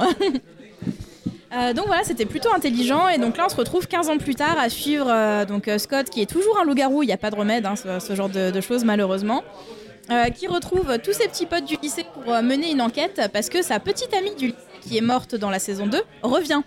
Ah, spoiler, spoiler. Alors, c'est absolument pas un spoiler, c'est le sujet euh, de la, de la bande-annonce, c'est Ouais, vraiment le la pitch promo, du ouais. film. Euh, mais on sait pas exactement si elle revient sous forme de vision, si elle est vraiment là, si c'est un personnage qui est dérivé d'elle ou pas. Si c'est un escape game, ça. Voilà, c'est un petit peu le, le flou artistique et c'est ça que j'ai bien aimé au- avec ce film en fait, c'est que j'ai l'impression d'avoir vu un film qui était 100% fan service. Euh, faut pas essayer de, de voir ça comme une euh, grande œuvre cinématographique. D'ailleurs, je pense que c'est pour ça que ça sort en VOD et pas, euh, pas dans les salles obscures. De toute façon, c'est pas un investissement de temps suffisant pour aller au cinéma parce que euh, le film dure 1h10. Donc, euh, personnellement, j'ai vu des épisodes de série qui étaient plus longs que ça. C'est moitié moins long que le final de Stranger Things saison 4. Exactement. Et, euh, et c'est vraiment un film qui en fait a été pensé comme la saison euh, 7 entre guillemets de la série. Sauf que bah, du coup c'est une saison de un épisode. Et alors, est-ce qu'ils font du basket en loup-garou dedans ou pas du tout? Alors non, ils font pas du basket en, en loup-garou, ils, Mais ils dans, font dans du, la euh, série, ils font du déjà pas. lacrosse. Ça, c'est dans le film d'origine avec Michael J. Fox. Oui, c'est ça, tu penses. ouais. Ouais. Oui, oui. Ok, Ah, ils, bon. font, ils font pas du basket, euh, mais ils font, euh, je crois que le- je sais même pas si ça existe en français, l'équivalent du lacrosse aux États-Unis. Euh, c'est une espèce de hockey sur gazon euh, avec euh, des, euh, des des espèces de cannes à pêche bizarres. Mais en étant des loups-garous. En étant des Ah, loups-garous, bon, mais ça, bon. ça c'est cool. Le problème, c'est que les gens ne savent pas tous qui sont des loups enfin, que certains membres de l'équipe sont des loups-garous. Et est-ce que pour les gens comme moi qui ont regardé le début de la série et qui à un bout d'un moment ont fini par décrocher, c'est accessible ou est-ce que euh, c'est quand même bien raccroché à la saison 6 du coup? Non, c'est totalement raccroché à, à la série. Si t'as pas vu jusqu'à la fin, tu risques d'être euh, un petit peu perdu. Je pense qu'il faut voir au moins les cinq premières saisons. La saison 6, elle est un petit peu optionnelle comme euh, beaucoup de dernières saisons de série. C'est comme la dernière saison de Scrubs, hein, personne ne l'a regardé. euh, pour Teen Wolf, c'est. euh, Quelle dernière saison de Scrubs pour Teen Wolf, c'est un petit peu pareil. Moi, je pense qu'il faut avoir vu au moins jusqu'à la saison 3. Parce que euh, tu- comme tu découvres les personnages et leurs pouvoirs au fur et à mesure des trois premières saisons principalement, si t'as pas vu jusqu'à là, tu vas te dire Ah, mais elle, elle a des pouvoirs Depuis quand c'est une banshee, tu vois? Enfin, c'est... Mais, mais ce qui est très cool, c'est qu'ils font revenir quasiment l'intégralité du casting de la série originale. Euh, à Est-ce qu'il y a des l'exception kitsune de... dans le film Oui, il y a des kitsune Ah bah, normalement dans la le série film. alors. Euh, à l'exception du, euh, du seul acteur qui, à part Tyler Hoechlin, qui est devenu Superman, euh, qui a fait carrière, euh, c'est Dylan O'Brien, qui euh, lui, on, on l'a vu dans, notamment dans la saga Labyrinthe. C'est le seul à avoir fait vraiment une, euh, une grosse carrière après Teen Wolf. Euh, donc tous les autres, bah, ils sont de retour. Dans le dernier clip de Taylor Swift. Il est là aussi. Ah bah voilà. C'est une fin d'émission, bonsoir. Mais du coup, si tu kiffes la série, le, le truc est au-delà du fan service, est-ce que le film vaut le coup, il est à la hauteur ou est-ce que c'est un, peu trop facile et euh, bof quoi? Écoute, euh, moi j'ai- moi, j'aime bien le fan service. Donc euh, personnellement j'ai passé un très bon moment et puis pire des cas c'est 1h10 hein, donc euh, même si tu passes un mauvais moment ça va passer relativement vite. Mais non non le film est vraiment très chouette, les effets spéciaux se sont beaucoup améliorés depuis l'époque de la série et tu vois qu'il y a du budget. Et, euh, et c'est un truc qui est... Moi j'ai eu la chance de le voir sur grand écran ce qui sera pas le cas pour, euh, pour les téléspectateurs. Mais, euh, même sur grand écran euh, ça rendait vachement bien donc je pense que sur petit écran ça rendra peut-être encore mieux. Est-ce que ça appelle une suite? Ou est-ce que, genre, ça y est, ça clôture le truc Ou éventuellement, why not? Euh, Soit un nouveau film dans 15 ans ou 10 ans, soit une nouvelle saison, pourquoi pas? Je pense que ça peut éventuellement appeler une, euh, une nouvelle saison parce qu'on a bien vu l'engouement que ça a créé en fait avec, euh, avec le film. Exactement comme ça avait été le cas pour Véronica Mars il y a quelques années. C'est vraiment. euh, y a les, les fanbases de ce genre de série sont tellement énormes qu'il y a un potentiel. Donc, euh, si les acteurs continuent à pas faire grand chose à part euh, revenir dans Teen Wolf, Vraiment la planque. la meuf qui vend trop bien les acteurs, je vais me faire détester par leurs attachés de presse. Euh, non, je pense que ça peut potentiellement laisser la porte ouverte à des suites. Comme de toute façon c'est du fantastique et qu'ils font revenir des morts, j'ai envie de te dire que les, les possibilités sont nombreuses. Il, il me semble que j'avais croisé, enfin on avait vu euh, Taylor Hawkins à une convention un peu de loin pendant un panel il y a pas très longtemps et que justement tout le monde lui posait des questions sur le film. Il disait est-ce que s'il y a un autre film euh, vous serez dedans et tout et il avait l'air de dire euh, pas trop. Il, il a pas l'air chaud quoi donc. euh, C'est la question que j'avais que j'avais posée aussi. Est-ce qu'ils ont l'air contents d'être là? Parce qu'on sait que ce genre de rôle où tu t'es devenu connu par ça mais t'as pas réussi à faire autre chose. Bah écoute, ouais, moi j'ai vraiment eu l'impression, parce que du coup j'ai assisté au panel, j'ai pu euh, discuter un petit peu avec les acteurs, et, euh, et ils sont vraiment super hypés à l'idée de, tous se retrouver. Ils étaient tous très contents, ils ont fait des blagues, ils ont réussi à casser des trucs sur scène tellement ils étaient contents d'être les uns avec les autres. Euh, mais je pense que euh, le film sert aussi surtout à faire un petit peu la promotion de la nouvelle série de Jeff, Davis qui lance Wolfpack, qui est donc une autre série sur les loups-garous, mais plus à l'intention d'un nouveau public d'adolescents, avec notamment Sarah Michelle Gellar qui joue dedans. Voilà, elle s'est dit j'en ai marre des vampires, maintenant je passe aux loups-garous et. euh, Donc je pense que tant que Wolfpack fonctionnera, il y aura peut-être pas de nouveau Teen Wolf, sauf s'ils décident de faire un crossover éventuellement. Et tout ça sera le fer de lance de Paramount Plus en France, puisque ça arrive fin janvier sur une plateforme qui, ici, est encore un catalogue un petit peu pauvre. Et donc, ça devrait sans doute drainer pas mal d'abonnés pour, pour la plateforme de, de pouvoir euh, voir la suite de la série. Euh, on, va enchaîner avec un film de 2022. Chaque année, dans les tops des gens, il y a un petit film indé qui se met à faire le buzz et euh, qui finit tout en haut de la pile des gens. Et toi, Alexandre, tu veux nous parler de Everything, Everywhere, All at Once? Ouais, donc je voulais vous parler d'un. Pour moi, c'était un vrai coup de cœur 2022. Euh, donc je voulais évidemment vous parler de Everything Everywhere All at Once. Alors je ne répéterai pas le titre beaucoup de fois parce que c'est trop long. Euh, et je voulais en fait vous en, déjà vous en parler dans les, dans les podcasts précédents. Et là, euh, donc c'était un, un des coups de cœur 2022. Et en plus, il est disponible en DVD, Blu-ray et VOD. Euh, N'hésitez pas à acheter des DVD et des Blu-ray puisque les, puisque si- s'il n'y a plus de plateforme, il y a plus de, vous avez plus de possibilité de voir les films. Et le Blu-ray 4K Steelbook est magnifique. Exactement. Euh, donc c'est un film des Daniels, les réalisateurs et scénaristes derrière Swiss Army Man que je n'ai malheureusement pas encore vu pour Ah, l'instant. très très sympa, très très Il y a cool. Daniel Radcliffe qui joue un meilleur- cadavre euh, qui fait des proutes. Il paraît, donc il faut que je lise. Et Magnifique. Robinsonade. Et donc, euh, pour la faire courte, le film raconte l'histoire de Evelyn Wang, qui est une sino-américaine qui tient une laverie avec son, ma- avec son mari Waymond, et qui, en fait, au moment où ils sont inspectés par le service des impôts, son mari change un peu, euh, même change complètement de personnalité et devient un espèce de autre Waymond, donc le Alpha Waymond, et lui expliquant que il, euh, il vient d'un univers parallèle et qu'il existe un multiverse créé par tous les choix qu'ils ont pu faire dans le passé, que donc ils peuvent faire des sauts dans les univers en faisant des choses complètement loufoques, comme euh, manger des chewing-gums sous les, tables, se faire pipi dessus, des choses comme ça. Et euh, elle va devoir euh, sauver l'univers de Jobu Tupaki, qui est un grand méchant qui a, créé un trou noir en forme de bagel. Et donc, euh, je vais pas en révéler évidemment plus que ça. Mais pour ceux qui l'ont pas vu, c'est un film qui est vraiment très étonnant, très drôle, qui regorge d'idées. Sur la partie purement multiverse, je pense que c'est un film que Kevin Feige a vu et il s'est dit putain, tout ce qu'on peut faire avec le multiverse, mais c'est vachement bien. Il s'est arraché les cheveux. Et euh, parce qu'on va évidemment aller visiter plusieurs univers, on va aller notamment visiter un univers où les doigts des humains sont remplacés par des knackis, ou encore un autre univers où euh, Rémi de Ratatouille est remplacé par un raton laveur. Et ça, c'est un excellent, un excellent gag. Et globalement, le film regorge d'idées scénaristiques et visuelles. Je trouve que c'est un film qui, qui moi, m'a vraiment scotché. Qui est un film en plus euh, encore plus accessible pour les personnes qui ne n'y connaissent rien au multiverse. Pour vous dire, moi j'ai regardé le film avec ma femme qui ne connaît, qui ne comprend pas grand chose au multiverse et qui ne connaît rien, qui n'a jamais vu aucun Marvel ni rien. Elle a tout compris avec le film, donc c'est vraiment un film qui est hyper accessible à tout le monde. C'est un film qui est ultra référencé et qui en même temps arrive à digérer tout- toutes les références cinématographiques qu'il peut avoir pour en faire un vrai univers. Pour moi, ça a été quelque chose un peu entre Scott Pilgrim, Matrix, euh, les films de Lord et Miller et euh, Wong Kar Wai. Et c'est un film qui est, moi j'ai trouvé complètement fou, euh, qui est en plus, au-delà de ça, en plus d'être un film d'action et un film de science-fiction, c'est un film qui est extrêmement touchant.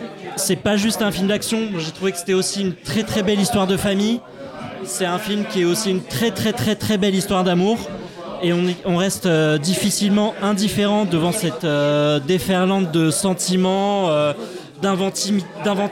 d'inventivité, pardon et des acteurs qui sont absolument impeccables, puisqu'on a Michelle Yeoh en personnage principal, qui est accompagnée, elle, de Kei Kwan, j'ai sûrement très mal prononcé son nom, euh, qui, est donc, qui est donc 2001 dans Indiana Jones, Stéphanie Sue et Jamie Lee Curtis, qui a un rôle absolument génial. Voilà, je sais que je ne suis pas le seul à avoir vu le film, parce que Bob l'a mis en top 1 euh, 2022 de ses, de ses films.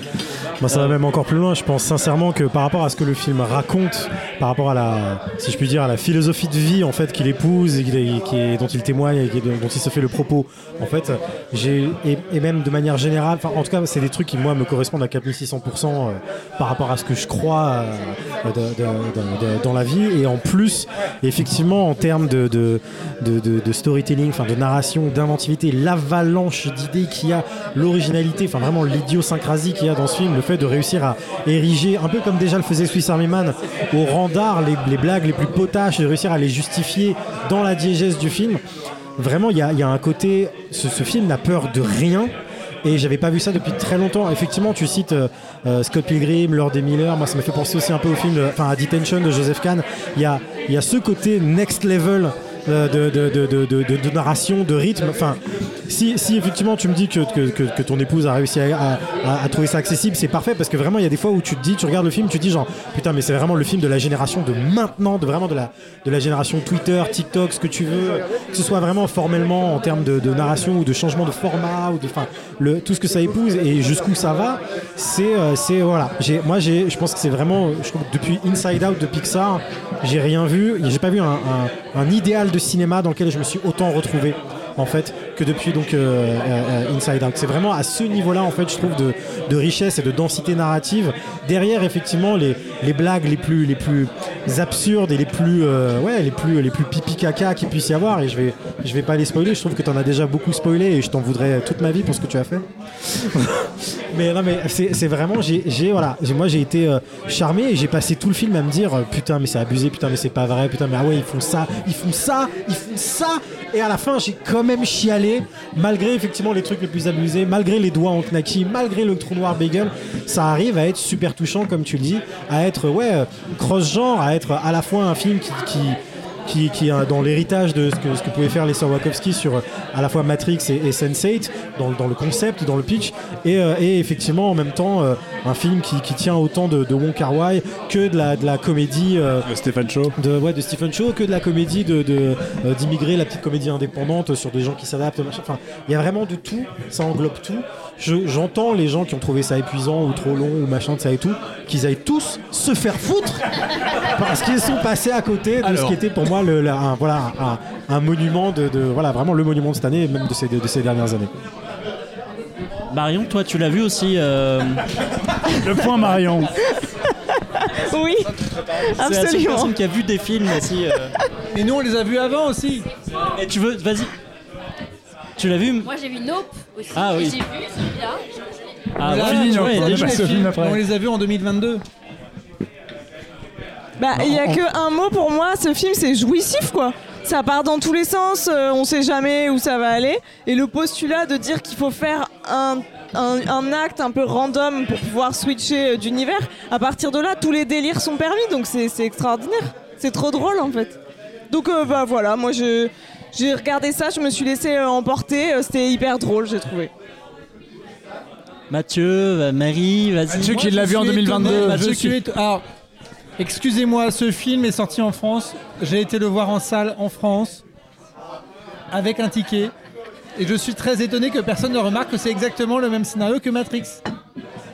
C'est pareil, c'est exactement le même scénario que Matrix. J'en ai parlé, j'ai dit que ça, j'ai dit que ça s'inspirait de Matrix. Non, Enfin, t'as c'est pas- pas t'as le même cité des scénario, films, mais t'as c'est. cité des euh. Ils sont clairement des gros fans des Wachowski, Mais ça a oui, bouffé ça Sense8 sent, et quoi. Matrix, ça c'est sûr. Mais Moi j'ai euh, trouvé ça très sympathique, mais comme je suis très ancien, euh, Matrix, que c'est pas un drame marche avec une familial. canne, je me suis, j'ai pas été très surpris par le truc.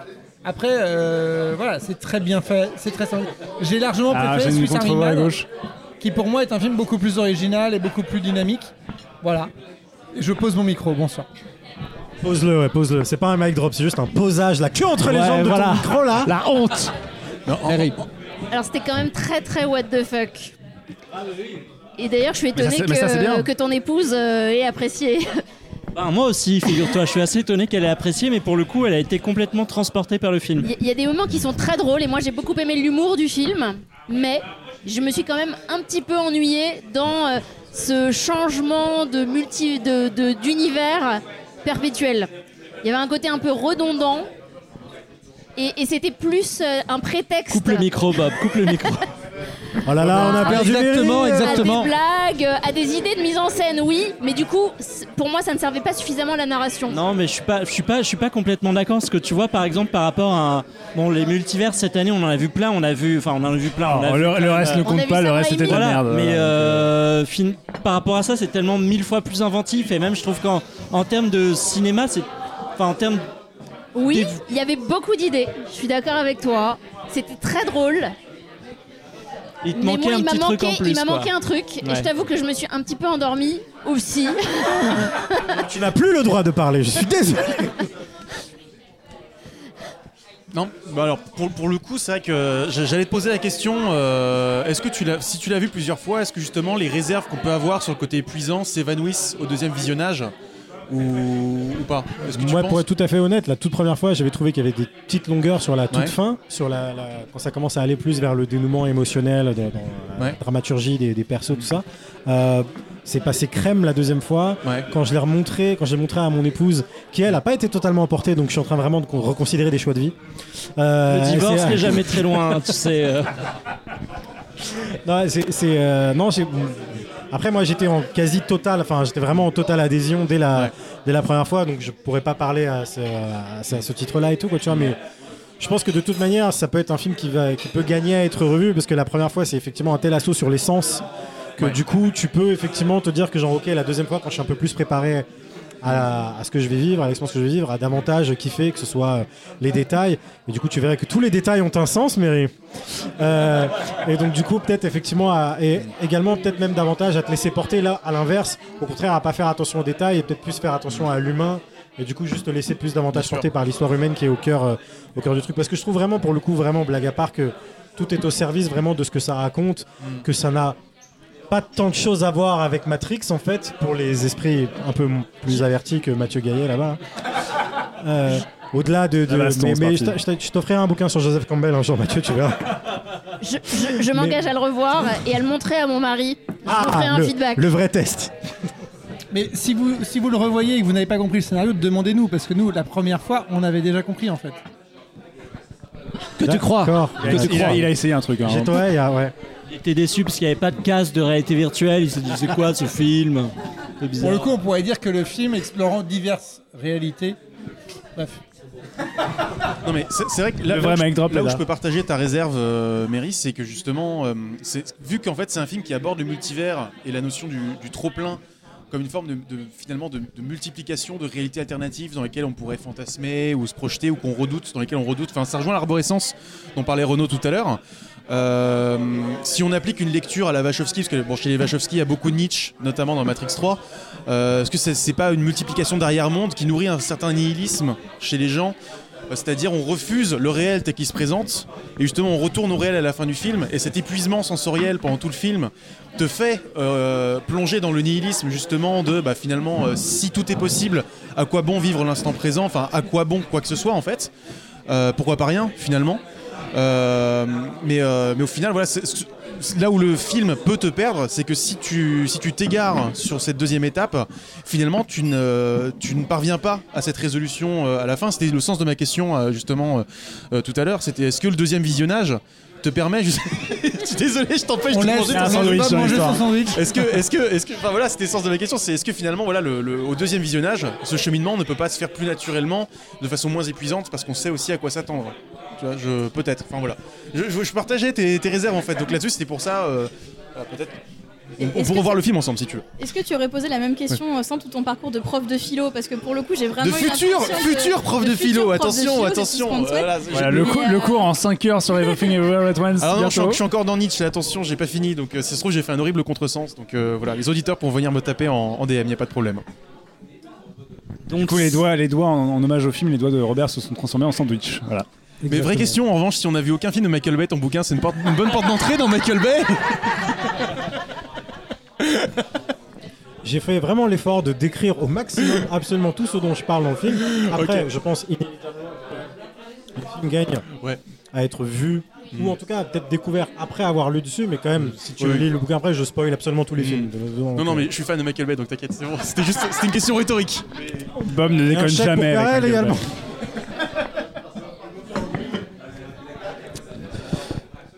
C'est disponible en Blu-ray?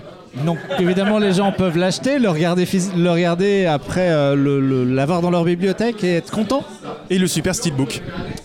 On, on va enchaîner avec un, un- un- un dernier euh, long métrage et puisque c'est la soirée des confessions, Alexandre et moi on doit vous confesser qu'au festival d'Annecy, quand on est allé voir Ouais, le film dont on va parler, on s'est barré avant la fin parce On qu'on s'est rien dit, compris. on s'est dit merde, On on, comprend compris. rien. On a une interview derrière, on est un petit peu à l'arrache. Viens, on s'en va. On se Et on- casse. on On, s'est- est allé au barbecue. on s'est barré comme des malpropres. Les mecs, non, mais-. On s'est barré comme des malpropres. vous êtes exclus. Ils sont, ils sont débiles. Hein. Et pourtant- ils sont vraiment débiles parce qu'il n'y a pas. Enfin, c'est pas Et compliqué. pourtant, quoi, putain. Dieu sait que d'habitude j'aime bien Masaaki Uasa.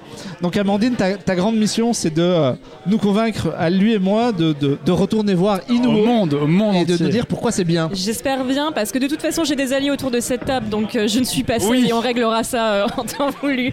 Euh, non non mais euh, moi j'ai choisi Inu- Inuo pardon euh, parce que ça faisait un bon moment que j'attendais ce film c'était une très grosse attente pour moi. Euh, Masaki Yuasa je l'ai découvert en 2018 sur Netflix euh, avec un, un animé que vous avez peut-être déjà vu qui s'appelle Devilman Crybaby qui était un peu ma première entrée dans le cinéma enfin en tout cas dans l'animation japonaise j'avais vu des Miyazaki et euh, la première saison de l'attaque des titans alors autant dire que quand je me suis mangé ça en pleine figure ça a été une sacrée gifle Ça a été une sacrée gifle. Pourquoi? Parce que euh, Masaki Uasa, déjà, euh, Devilman, c'est un, un animé qui est ultra gore et ultra sexuel et vraiment très très sombre. Euh, mais surtout, en fait, hum, L'animation et le style visuel de, de est hyper particulier parce qu'en fait, euh, c'est vraiment une animation très élastique avec des corps qui se tordent. Euh, c'est très fluide, très coloré et, euh, et je trouve que déjà en termes de body horror, ça marchait très très bien. Et j'étais vraiment très curieuse de voir ce qu'il allait faire ensuite parce que c'est quand même une sorte d'anomalie dans l'animation japonaise. Enfin, y a quelque enfin, on retrouve rarement quelque chose de similaire, en tout cas aujourd'hui.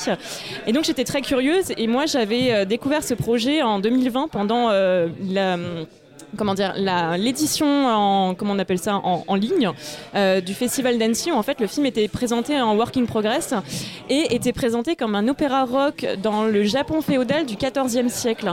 Alors autant dire que j'étais assez curieuse parce que Masaki Uasa durant toute sa carrière c'est assez hétéroclite dans la mesure où il va vraiment toucher à tout. C'est-à-dire que donc je parlais d'Evilman où c'est du body horror, mais au cours de sa carrière il a fait autant de la série Catastrophe avec euh, Japan Sings qui était sortie je crois en 2021 euh, du, un animé sur le ping-pong qui s'appelle Ping Pong. On en a parlé brièvement tout à l'heure, euh, qui a fait euh, de la dramédie existentielle avec un super animé d'ailleurs qui s'appelle The Tatami Galaxy et qui du coup là vient avec un opéra rock. euh, Vous voyez pas, mais tout autour de la table, il y a des gens qui sont là. Ouais, mais ouais, mais ouais. Le goat, ah bah, le goat, le goat, le goat. C'est bien, j'avais dit que j'avais des alliés autour de cette table. Euh, et donc il vient avec un opéra rock euh, du XIVe siècle, donc euh, c'est assez particulier. Il faut savoir que c'est une adaptation d'un roman. Euh, je relis le nom parce que j'ai pas envie de faire de grosses bêtises parce que c'est du japonais et que j'ai pas envie de dire n'importe quoi. Qui est un roman adapté, euh, qui est une adaptation pardon du roman Le Roi Chien de Hideo Furukawa, qui est lui-même une, adapta- une adaptation libre de- du Di des Heike, euh, qui est une espèce d'Iliade euh, du Japon euh, féodal. Et le film était présenté à Venise l'année dernière, donc en 2021, était passé un petit peu ina- inaperçu. Et je pense que c'est un peu la faute au fait que ben, quand c'est de l'animation, malheureusement, ça passe toujours un peu sous les radars. Et c'est bien dommage Le, parce que le fameux genre de le l'animation. fameux genre, ouais. J'ai d'ailleurs vu que le film était considéré parfois comme un film pour enfants, Inuo. Bon, je suis pas trop trop sûre de ça. Donc du coup, qu'est-ce que ça raconte? Donc en fait, on est effectivement au Japon euh, au XIVe siècle à l'ère Muromachi. Donc pendant la guerre entre deux clans, euh, les Taira et les Minomato, euh, et Inuo en fait c'est une créature difforme qui va rencontrer Tomona, un joueur de biwa aveugle, et ensemble en fait ils vont former un espèce de groupe de musique et vont devenir en fait les, rock- les premières rockstars du Japon. Donc voilà, rien que ça, ça vend assez du rêve. Euh, mais ce que je trouve assez fascinant avec, euh, avec ce film-là, c'est qu'en fait, euh, donc forcément, il y a l'opposition entre le traditionnel et la modernité, mais en fait, le film est vraiment jusqu'au boutiste. C'est-à-dire que dans son animation, en fait, le film va emprunter à l'animation, enfin, à, des traits très traditionnels, qui va justement emprunter à des paysages à l'encre japonaise, qui étaient du coup, enfin, historiquement très présents à cette époque-là. Il va vraiment en faire quelque chose de très moderne. Et le film, bon, je vous ai dit que c'est un opéra rock et en fait, tient vraiment beaucoup de sa musique. La musique est composée par Otemo Yoshihide et en fait, ce qui est très intéressant, c'est qu'elle est très progressive. C'est-à-dire qu'au début du film, moi j'ai réécouté l'OST donc pour, euh, euh, pour préparer cette chronique, je l'ai réécouté en dehors du film et c'est assez flagrant. C'est qu'elle est vraiment très progressive. Donc elle va commencer avec euh, des, vraiment des instruments très traditionnels, donc avec le fameux biwa. Et en fait, au fur et à mesure que l'intrigue va avancer, eh ben, ça va vraiment tomber dans quelque chose de très rock, mais de très contemporain. Et il y a des musiques qui sont très clairement euh, inspirées, euh, et c'est très assumé. D'ailleurs, je crois que Yuasa, dans une certaine interview qui a été donnée à un certain Marc de Clone Web, disait que l'une de ses inspirations était Deep Purple. C'est euh, Ma- Marc, le mec qui fait des interviews mais qui a pas vu les films en entier, Voilà. on rappelle quand même. ou qui ne l'a pas aimé. Euh, mais c'est pas grave, je vous encourage quand même à aller la lire. Euh, et moi, ce qui m'a assez surpris, en tout cas, c'est ce qui m'avait euh, surpris pendant le visionnage, c'est qu'il y a vraiment très clairement des, des influences de Queen. Il y a un morceau qui s'appelle The Whale où c'est littéralement les clappements et le chœur de We Will Rock You, mais version japonaise. Il y a des extraits de Bohemian Rhapsody et en fait, tout le film va jouer là-dessus. Et c'est assez fascinant parce que, en fait, cette liberté de ton, elle va. En fait, le film et, et pas- va pas suivre une narration classique, c'est-à-dire qu'au début, on va suivre donc cette intrigue de Tomona qui va rencontrer donc ce fameux Inuo, et au fur et à mesure, un moment donné, en plein milieu du film, le film va complètement changer de ton et va devenir vraiment un espèce de concert filmé pendant, je sais pas, je crois que c'est 30-40 minutes, où c'est vraiment uniquement des chansons qui sont à la suite des autres. Et c'est vraiment filmé comme un concert, donc il va y avoir des gros plans sur la foule en délire avec les évanouissements style Wood- Woodstock ou les concerts des Beatles. Et vraiment, ce qui est, assez fou en fait, c'est que le film va vraiment jouer d'un espèce de spectaculaire dantesque mais sans jamais verser dans quelque chose de contemporain, c'est-à-dire que le film va vraiment prendre des éléments qui sont traditionnels. Par exemple, il y a un moment donné où euh, ça va être un écran, en fait, euh, un espèce de drap, et ça va être du théâtre de, ça va être du, pardon, pas du théâtre, ça va être du, de l'ombre japonaise, enfin un théâtre d'ombre, voilà. Et en fait, à partir de ça, ils vont composer en fait toute une scénographie, et euh, c'est assez fou parce que je sais pas, c'est assez difficile à décrire parce que c'est quand même quelque chose qu'on a rarement vu à l'écran, mais c'est vraiment une espèce d'effusion de couleurs, de formes, ça bouge dans tous les sens, c'est éreintant et je pense que c'est aussi le but, c'est un peu comme quand on arrive à la fin d'un concert où on n'en peut plus parce que c'est tellement d'émotions que ben on on n'en peut plus enfin physiquement c'est même fatigant. Et en fait le film vraiment arrive à, réussir à capter euh, ce truc-là c'est vraiment assez fou. Euh, et je comprends que ça soit assez déstabilisant parce qu'il y a beaucoup de. Enfin, la narration en fait est complètement éclatée, c'est-à-dire qu'on part vraiment d'un postulat euh, assez classique avec une malédiction et, euh, et un anti-héros, enfin un héros qui va rencontrer un anti-héros et on voilà. Et après, finalement, il n'y a plus vraiment de temporalité, c'est-à-dire qu'il y a des très très grosses ellipses temporelles, et je pense que c'est ça qui est aussi assez déstabilisant, c'est qu'il y a des très grosses ellipses temporelles entre chaque chanson, et en fait, chaque chanson va aussi raconter un, comment dire, une histoire, en fait, la propre histoire qui va à l'encontre de l'autorité, parce qu'en fait, tout le film va parler de ça. En fait, c'est comment, euh, et c'est d'ailleurs un des thèmes euh, préférés de, de Yuasa dans, son œuvre, c'est la, défiance contre l'autorité, la défiance contre les normes. Et donc, ça passe par la défiance contre les normes, j'ai envie de dire, de narration, mais ça. Et, et dans le film, en fait, ça va vraiment être la défiance euh, du traditionnel. Donc c'est pour ça qu'il y a vraiment cette opposition entre tradition et modernité. Et je trouve que c'est un film aussi qui est très très libre euh, parce qu'au au fur et à mesure de, comment dire de l'émancipation de ces deux personnages qui sont des marginaux et c'est encore une fois une des thématiques qui est très forte dans, le cinéma ou en tout cas dans l'art de dans les œuvres de, de Yuasa c'est la marginalité et comment la marginalité peut aussi être fédératrice la création aussi la création artistique euh, qui est importante. Et en fait c'est des personnages euh, qui sont je pense très, euh, enfin très catégorisés queer, c'est-à-dire euh, que ce sont des personnages qui sont, euh, enfin, pardon, désolé, ça m'a perturbé, mais c'est des personnages qui sont vraiment caractérisés comme des personnages queer et qui vont vraiment défier l'autorité, défier la norme. Et en fait, au fur et à mesure, ils vont défier les normes de la masculinité, de la virilité. Et à un moment donné, en fait, je vais pas trop en révéler parce que je pense que c'est quand même un, des, un des nœuds de l'intrigue, mais euh, ils vont se, dans cette émancipation, ils vont se réapproprier leur identité. Et en fait, ils vont très clairement euh, s'approprier un style très androgyne qui, moi, me rappelle beaucoup David Bowie avec euh, ces espèces de, couleurs outrancières. Donc voilà, c'est un film qui a vraiment une liberté absolue, qui est éreintant, très clairement. Quand on ressort de là, on en a pris vraiment plein la figure. Et puis, c'est un film qui parle. De, l'importance de la tradition orale. Et c'était pendant le Working Progress que- qui était présenté à, à Annecy en 2020 c'était en fait euh, Yuasa disait que jouer un peu sur cette ambiguïté c'est une ambiguïté qu'il y a déjà dans le livre que euh, Inyo aurait véritablement existé euh, mais qu'il n'y a plus de traces euh, et que donc le film se veut raconter cette histoire là et donc il y a un peu cette idée que ben encore une fois quand on est à la marge euh, de, la, tradition de la normalité et ben on perd ces archives là et donc il y a vraiment cette revendication de montrer que bah, il existe quelque chose il existe un art qui est très puissant fédérateur. Et enfin voilà c'est un film qui est, fou. J'ai rarement vu ça au cinéma. Je sais pas si ça fonctionnerait aussi bien en dehors parce que je trouve qu'il y a vraiment cette atmosphère de, de concert filmé euh, qui est vraiment très très prenante donc euh, voilà, moi je, je crois que le film, alors il n'y a pas encore de date de sortie, mais je crois qu'il est annoncé pour printemps 2023. Le, le film sort en. il est sorti en fin- salle déjà. Ouais, enfin il est fin- non mais en DVD pardon. Ouais, le, le film sort en Blu-ray aux États-Unis là maintenant Ouais, en ça. janvier. Et je pense que ça va être de Comme il est printemps. sorti en novembre chez nous, le temps que la chronologie des médias fasse son truc, on est euh, au printemps, en mars sans doute, un truc Ouais. comme ça. Ouais. Donc voilà, moi je vous encourage vivement à le voir, surtout que l'animation japonaise en France, on a un peu du mal à, enfin, du mal à trouver le chemin des écrans. Alors d'avoir une œuvre aussi aussi cinglée, j'ai pas d'autres mots qui arrivent euh, qui arrivent sur nos écrans. Enfin, je veux dire, euh, foncez. Moi, je Et l'avais ne loupé. partez pas avant la fin. Je l'ai, je l'ai loupé à l'étrange festival, je l'ai loupé quand il est sorti en salle et tu donnes vraiment très très très envie de le voir. J'ai vu qu'il jouait encore au Brady. Oui, Donc, il est encore euh, au je vais Brady. essayer, Ah, la euh, bonne salle d'aller, du Brady je vais à essayer d'aller Paris. le voir. Et puis il y a un truc qui est vraiment super fort, je trouve, dans ce film, c'est euh, ben, dans tout ce que tu as dit, ce qui, est, super fort, je trouve, c'est qu'il arrive à opposer la perpétuation des mythes et des récits à travers euh, les arts du spectacle, parce qu'au Japon, les arts du spectacle, bah, c'est- lié à une forme de chamanisme, aussi à une forme de spiritualité, mais qu'en même temps, euh, ça a un prix, c'est-à-dire que c'est jamais, euh, c'est jamais acquis, c'est-à-dire que même à la fin du film, vraiment, c'est pour ça, c'est dommage que vous soyez parti avant la fin du film, mais euh, il y a toujours... Prends- chez- prends y a pas en compte leur avion, non, non, non, non, mais non, mais c'est que, c'est que chez Yuasa, il y a toujours une forme d'amertume, comme tu disais, chez, dans Tatami Galaxy, même dans Ping Pong, qui est un animé a priori ultra émancipateur, à la fin, a une forme de, de spleen qui, qui, qui reprend le dessus.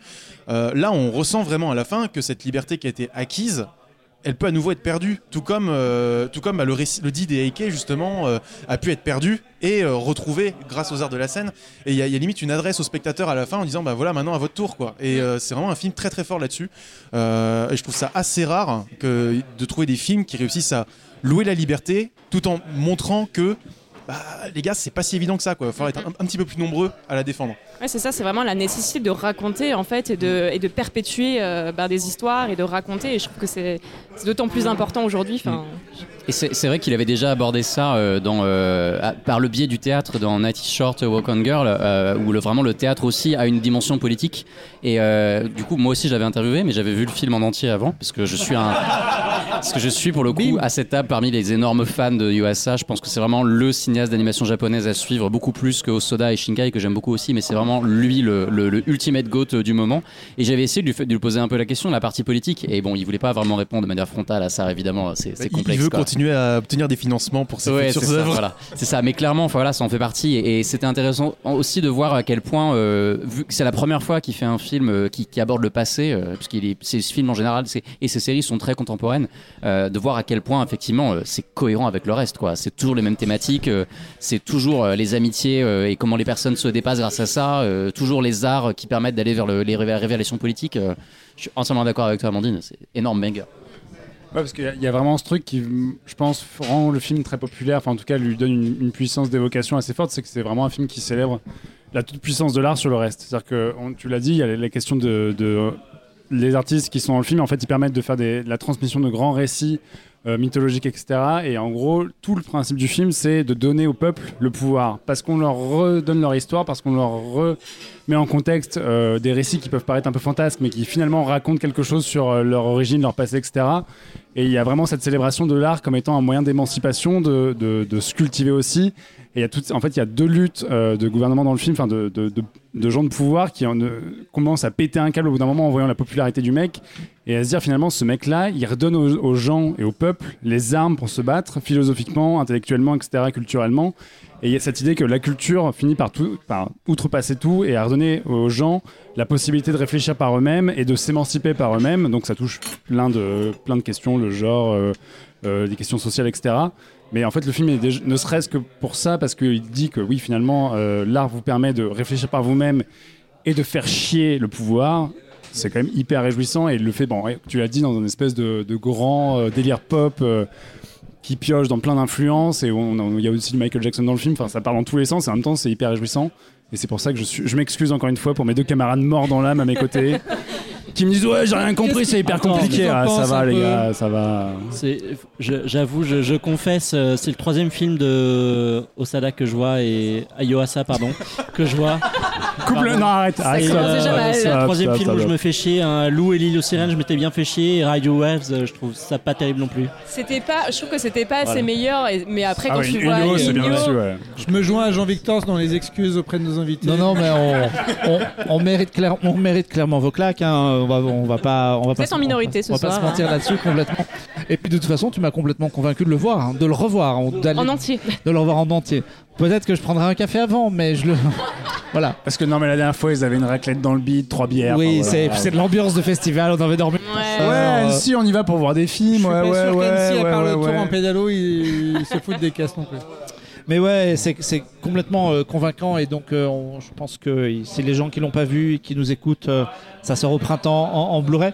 On, on va ouvrir une page jeux vidéo euh, pour conclure ce podcast presque et on va rester au Japon. Karel, Oui, bien sûr. Alors, que tu avant veux nous parler de Triangle Alors, Stratégie de Triangle Strategy, juste avant, si vous voulez aller un petit peu plus loin de, que Inuo, il y a The Heike euh, Story euh, donc The Heike Monogatari, qui a été adapté par Naoko Yamada au sein du studio Science Saru, qui du coup euh, est sorti à peu près en même temps que Inuo euh, au Japon. Donc il y a peut-être une intertextualité. J'ai pas vu la série, mais voilà, il y a peut-être quelque chose à creuser, euh, à creuser là-dessus. Et je me serais pas vu Naoko Yamada aussi à surveiller. Je sais C'est Renaud un, que c'est tu un es. énorme euh, banger effectivement et je pense je pense que en fait j'adore Inuo je pense que c'est son meilleur film et je, je pense que jusque là il a toujours été meilleur en série qu'en film Hmm. Euh, peut-être sur C'est la vrai, durée et ouais. effectivement celle-ci euh, sur euh, sur la dimension artistique euh, c'est ouais je veux pas trop en dire non plus parce que du coup tu l'as pas vu non plus mais c'est incroyable Ouais. Bah, bah, merci, merci du coup. euh. Donc du coup oui, on va rester au Japon. Euh, Triangle Strategy, mais alors du Japon mais avec un twist parce que euh, c'est euh, du médiéval fantastique à l'occidental, mais à la japonaise quand même. C'est-à-dire, ce serait, faut vous imaginez des Japonais qui auraient regardé Game of Thrones, euh, qui auraient, qui, qui- qui auraient joué à Final Elden Ring. qui Non, auraient joué à Final Fantasy Tactics quand ils étaient gamins et qui se seraient dit il y a plus trop ça aujourd'hui dans le circuit euh, jeux vidéo ben on va on va un petit peu euh, remettre ça au goût du jour. Et ça tombe bien parce que bah, c'est un petit peu la démarche de Tomoya Asano qui est un producteur chez Square Enix euh, à qui on doit notamment des jeux comme Bravely Default sur 3DS mais aussi euh, Octopath Traveler qu'on a eu sur Switch et sur PC mais aussi sur PS4 si j'ai pas de bêtises. Même le 2 va sortir sur, P- sur PS4 et PS5 très très bientôt. Et là il s'est attaqué au tactical RPG donc le tactical RPG qu'est-ce que c'est? C'est du jeu de rôle stratégique donc un peu les grandes séries vous avez Final Fantasy Tactics vous avez Fire Emblem qui cartonne en ce moment euh, vous avez euh, également bah, Tactics Ogre qui a reçu un magnifique euh, remaster sur, sur toutes les consoles toutes les plateformes en ce moment. Donc Triangle Strategy, ça se positionne un petit peu comme on va vous redonner ce que vous aimiez quand vous étiez gamin, mais en même temps on va faire suffisamment de boulot euh, pour réactualiser un petit peu tout ça. Donc l'histoire, c'est, euh, ça se déroule sur le continent de Norzelia. J'ai pris des fiches parce qu'il y a beaucoup de géopolitique dans le jeu. Je voudrais pas commettre d'erreur. Donc ça se déroule 30 ans après une énorme guerre qui a frappé euh, trois pays au sein de ce continent. Donc euh, le duché d'Aesfrost qui détient le minerai de fer, les terres sacrées de Hisante qui détient le monopole du sel, et enfin le royaume de Glenbrook qui ben, gère le fleuve qui relie ces deux, ces deux pays. C'est Et clairement la Russie, l'Ukraine et. euh, voilà, un petit peu. Alors justement, on va, y venir, et qui du coup euh, est, un pays de commerçants et de diplomates. Et donc ces trois pays évidemment ont des régimes aristocratiques un peu différents avec des systèmes de valeurs différentes, un système qui est plus libéral justement, mais peut-être plus opportuniste. Un système qui est fondé sur une égalité, mais égalité euh, moyennant euh, génocide d'une certaine catégorie de la population. Donc euh, comme en Grèce antique, tout le monde est libre, sauf les esclaves, par exemple. Donc voilà, ça oppose différentes visions de la, visi- vision de la politique aussi. Et donc cette paix, cette paix qui a été obtenue euh, 30 ans après la guerre, reste quand même assez fragile, parce qu'elle repose sur des accords de cogestion des ressources minières, avec notamment une énorme mine de fer, justement, qui est au plein milieu du royaume de Glenbrook. Et donc on incarne Serenor, qui est l'héritier de la grande maison Wolfort, euh, qui est donc euh, en gros un petit peu les Stark, euh, qui prêtent allégeance au, roi, des, au, roi du, royaume de Glenbrook. Et il va être marié à la, petite sœur du grand intendant du duché d'Aesfrost, donc qui s'appelle Frédérica. Euh, à des fins diplomatiques. Et il est également le meilleur ami de Roland, qui est donc le deuxième héritier euh, au trône de Glenbrook. Vous commencez à voir le, jeu de domino qui se met en place euh, assez rapidement si vous avez regardé Game of Thrones. Il est également assisté par Bénédicte Pascal, qui est un stratège et conseiller de la maison de sa famille et qui a aussi son petit, son petit, c'est un peu le Kissinger de la bande. Il a son petit agenda, on sait pas trop, mais il est toujours de bons conseils quand même. Et donc lors d'une visite de la mine de Norzelia, on a un, un ingénieur minier qui est le cousin du grand intendant d'Aesfrost, qui va euh, montrer une nouvelle invention qui permet de forer beaucoup plus profondément dans la terre et découvrir des nouveaux minerais et peut-être euh, même, euh, je sais pas, du, sel euh, au fond d'une terre qui n'est absolument pas celle de Byzance, qui est sur le point de, de, de- de lancer, on va dire, un, de, de bouleverser l'ordre des puissances. Et il se fait assassiner au moment de présenter euh, son invention. Et à partir de là, open bar, tous les jeux d'alliance et de mésalliance, euh, que ce soit des, mariages, euh, des, des accords familiaux, des accords commerciaux, évidemment tout ça va voler en éclats et la guerre va revenir. Donc on va jouer euh, Serenor, je l'ai dit, qui va donc du coup euh, constituer sa petite armée euh, de seigneurs, mais également de renégats, euh, de ménestrels, de, s'il vous plaît, de mercenaires, je cherchais le terme. On va avoir voilà plein de classes différentes de personnages. Je vais pas rentrer dans le détail de tout le gameplay du jeu, mais c'est quand même assez, assez fou. Vous imaginez un système de classes avec des armes pour, chaque, pour chaque classe qu'on peut customiser, qu'on peut améliorer, etc. Le tout avec des ressources limitées, parce que, que la thématique de cœur du jeu, c'est la guerre pour des ressources et les matières premières, ce qui, tout parallèle avec l'actualité co- contemporaine, euh, serait parti, voilà, parfait- parfaitement fortuite. C'est un peu Jean-Marc Jancovici le jeu, hein, euh, voilà, je, dis ça comme ça. Non, non, mais il y a vraiment, il y a vraiment un peu de ça, le côté justement dans quelle mesure les, ressources que tu vas récupérer au combat te servent de matériaux pour créer des nouvelles armes, pour améliorer tes unités, etc. Sachant qu'il n'y a pas de dimension stratégique, tu peux pas les récupérer autrement que par la baston. Alors, tu as de la stratégie, justement, parce que c'est là qu'on va y venir, c'est qu'effectivement, tu as différentes phases de jeu. Tu as le jeu avant son chapitre, en fait, avec donc des phases de dialogue, où tu vas devoir ben, explorer des, des- des châteaux, discuter avec des villageois, etc., récolter des informations. Tu peux passer à côté de certaines informations, si tu veux euh, passer tout droit euh, pour aller directement à la baston, tu peux. Euh, mais ça aura... Tu passes à côté de, certains, de certaines informations qui seront importantes pour la suite. Tu vas avoir des phases d'enquête. Tu vas devoir euh, bah, du coup essayer de retrouver, euh, voilà, euh, rechercher dans les, dans les documents, euh, sans te faire gauler, etc. Euh, tu vas avoir des phases de baston, évidemment. Euh, donc euh, là où tu vas avoir un champ de bataille en damier vu du dessus, donc vraiment Final Fantasy Tactics, Fire Emblem, euh, la même chose, avec donc du tour par tour, mais cette fois-ci un peu croisé, c'est-à-dire que plutôt que d'avoir à la Advance Wars toutes tes unités qui vont affronter, qui vont, qui vont bouger, puis toutes les unités de l'adversaire, là c'est toutes les unités qui vont se mélanger en même temps en fonction de leur vitesse. Donc ça, ça ajoute une forme d'imprévisibilité. Euh, C'est-à-dire que tu peux avoir euh, en plein milieu de ton tour que tu avais bien prévu euh, une altération de statut qui te paralyse un perso et du coup ça fout en l'air toute la chaîne que tu que tu t'étais préparé. Tu as un système de tenaille qui fait que tu peux prendre un adversaire à revers et du coup le taper deux fois. Donc ça t'oblige vraiment à penser comme ça à encercler tes adversaires. Tu as un système de hauteur aussi, c'est-à-dire que si tu es en hauteur, tu peux taper plus loin, tu as un bonus de précision, etc. Donc c'est vraiment euh, très très poussé sur le plan du système. Euh, et enfin, euh, eh bien, tu as des phases de décision qui sont là le cœur du jeu, la, la principale, on va dire, caractéristique du jeu, savoir que tu vas devoir soumettre tes choix au vote de tes alliés.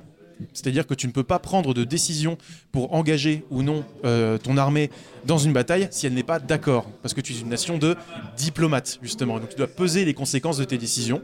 Euh, et c'est là que c'est vraiment intéressant parce que du coup. euh, L'ONU en vrai, enfin dans voilà, le jeu. Un, un petit peu, un petit peu. Et c'est-à-dire qu'en fait, bah, typiquement, tu vas avoir des gens dans ton équipe, typiquement, bah, ta promise Frédérica, bah, si tu fais la guerre contre ses, contre ses frères et sœurs, c'est pas terrible, tu vois.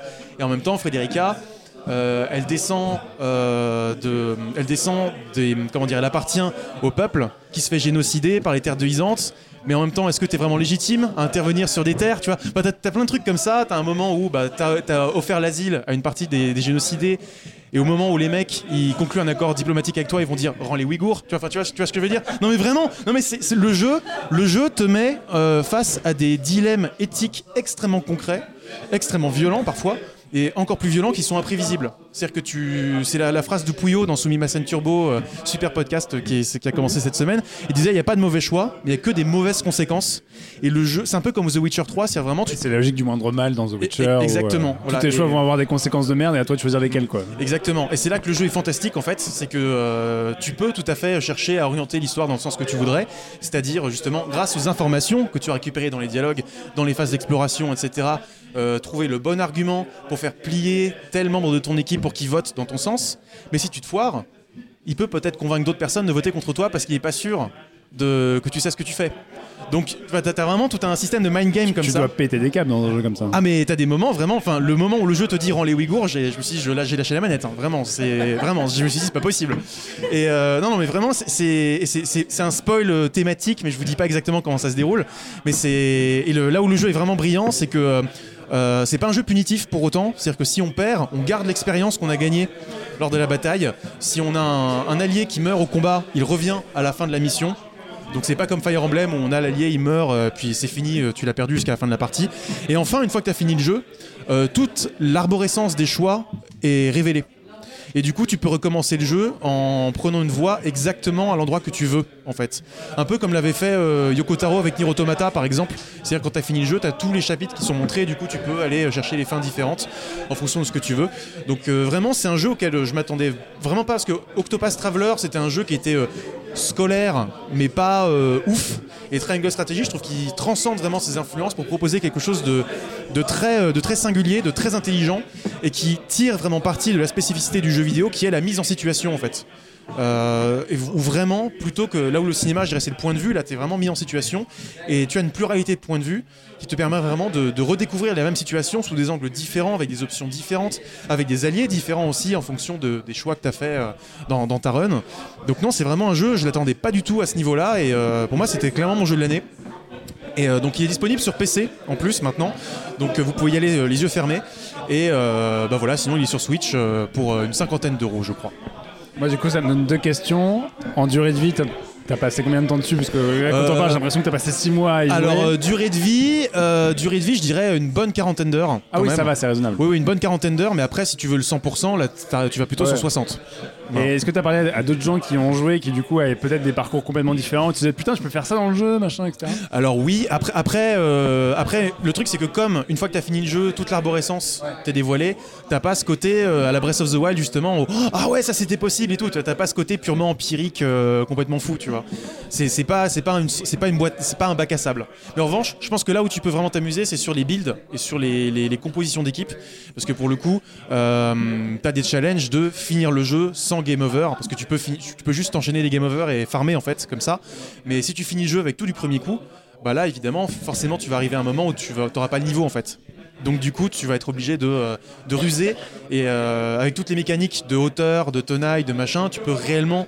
euh, Enfin la ruse est vraiment récompensée quoi, tu peux vraiment craquer le système. C'est hyper convaincant. Moi qui suis pas un ouf de jeu de stratégie et encore moins de tour par tour, je trouve que tu le vends vachement bien. Bah merci. C'est, c'est, c'est, euh, ouais, c'est cool. C'est, c'est dispo sur PC et sur Switch. C'est dispo sur Switch depuis le 4 mars Ouais. et sur PC depuis le 13 octobre. Exactement. Et euh, voilà, puis si vous, si vous vous attendez un petit peu, si- vous cherchez un petit peu un steak à, à ronger, un os à ronger en attendant la, la deuxième partie de House of the Dragon, euh, bah voilà, vous aurez. euh, On va switcher d'ambiance. Vous l'avez switché Yes. Ah, ah, la de mots. transition. Merci Udvan pour parler d'un autre jeu vidéo qui lui est sorti il y a un peu plus longtemps. Oh Tu veux là nous là, par- oui. Tu veux nous parler Marion d'Inside par euh, le studio qui a fait un chouette jeu qui s'appelait Limbo, qui Ouais. avait déjà une sacrée ambiance. Alors absolument. Alors ça, ça a l'air d'être ce jeu Inside, ça a l'air d'être l'antithèse parfaite du jeu dont on vient de parler parce que il y a vraiment pas d'histoire. Enfin c'est très minimaliste. Donc euh, donc moi je l'ai découvert comment Euh, C'était cette année là totalement par hasard. Puisque je découvre mes jeux en fonction des réductions sur le store, hein, tout simplement. Donc 99 centimes j'achète. Ah oui, d'accord. Ah oui, carrément. Voilà. C'est Donc- plus direction, ça, il te donne le jeu quoi. ah ouais, ouais, ouais. Donc euh, j'ai acheté sans savoir du tout dans quoi je m'embarquais. Et effectivement, ça correspond bien à l'aventure parce qu'on débarque, on est un petit, on incarne un petit garçon euh, dans une forêt lugubre. On comprend assez vite qu'on est pourchassé par des chiens qui n'ont pas l'air très sympas.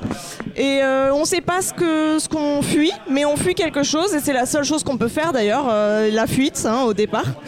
Et donc le gameplay est super minimaliste, il n'y a pas de downboarding pour le gamer, hein, on nous explique rien. Il y a deux boutons, il me semble qu'on peut sauter, il y a un bouton d'action je crois, c'est tout.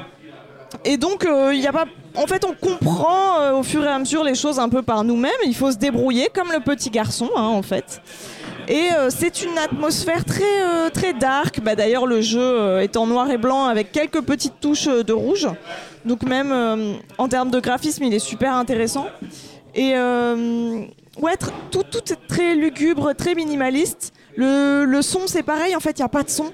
Donc c'est un silence euh, absolu et, presque assourdissant. euh. c'est très, très bizarre. D'ailleurs, je passais mon temps à monter le son, euh, le volume, pour me dire, mais attends, il y a un bug. Non, il n'y a pas de bug. Et, le son arrive en fait petit à petit. Et c'est très pesant.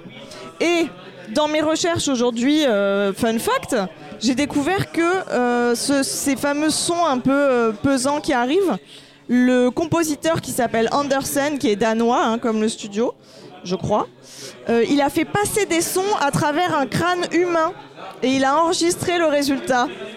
Voilà, ça vous donne un peu le- l'ambiance. Ouais. Très, très bonne truc. ambiance, ouais. Voilà. ASMR un peu. Une ambiance vraiment très joyeuse, euh, très gaie.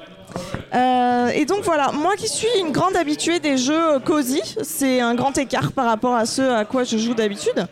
Mais c'est un coup de cœur. Et c'est d'ailleurs pour ça que je parle de celui-là et pas d'un cozy game au final. Parce que euh, je sais pas, c'était une claque en fait. C'est pareil, il est, comme très poétique. euh, très inattendu pour moi, très créatif. Ça part euh, dans des délires auxquels je m'attendais pas du tout. Et donc je me suis pareil euh, laissé embarquer parce que ça part assez loin hein, quand même dans des délires parfois un peu gore, parfois un peu bizarre. et hum, c'est inquiétant. Enfin, ça mélange un peu les genres. Et euh, voilà, ça m'a beaucoup plu. Je sais pas. euh, En fait, j'ai fait une erreur par contre, c'est que je l'ai joué après. euh, je l'ai joué avant avoir joué à Limbo, donc même studio, Ouais. Playdead. Ils avaient fait Limbo en 2010 et ils ont fait euh, Inside en 2016 et 2018 sur les autres plateformes. Et donc il faut absolument les faire dans l'ordre, sinon ça n'a pas d'intérêt, parce que c'est clairement une, une évolution euh, du studio. Ouais, c'est pas une euh, suite, mais c'est vraiment non. le studio qui plonge un peu, s'enfonce dans le jeu d'ambiance et euh, dans le jeu un peu en noir et blanc, et Mm. vraiment euh, spécial et assez horrifique. Limbo déjà, c'était vénère. Oui, hein. oui, oui, oui. Limbo, tu t'es suivi par une araignée géante, tout ça, voilà. Donc euh, je n'y ai pas joué, évidemment. Mais Limbo, je l'ai trouvé au final assez agaçant. euh, même il est, il est plus difficile, mais il est plus euh, énervant parce qu'il y a des bugs un peu visuels. Parfois, on voit rien même. On, c'est dans le noir total. Alors, euh, t'as beau monter la luminosité, ça change rien. On voit rien. La télé, elle est cassée Ouais, c'est cassé. Et je Un trouve jeu que pionnier. Inside a bien résolu en fait ces trucs-là. Donc, euh, suite logique, faut faire. Je pense que Limbo euh, mérite quand même d'être joué, mais clairement avant. Ah ouais, clairement, c'est super. Clairement avant. Mais ce qui est marrant, c'est la façon dont tu parles de Inside. On a presque l'impression que le jeu t'a prise en otage, que tu tu t'attendais pas à être captivé par ça et que finalement ça t'a mis une chope sur la tronche et que t'étais dedans.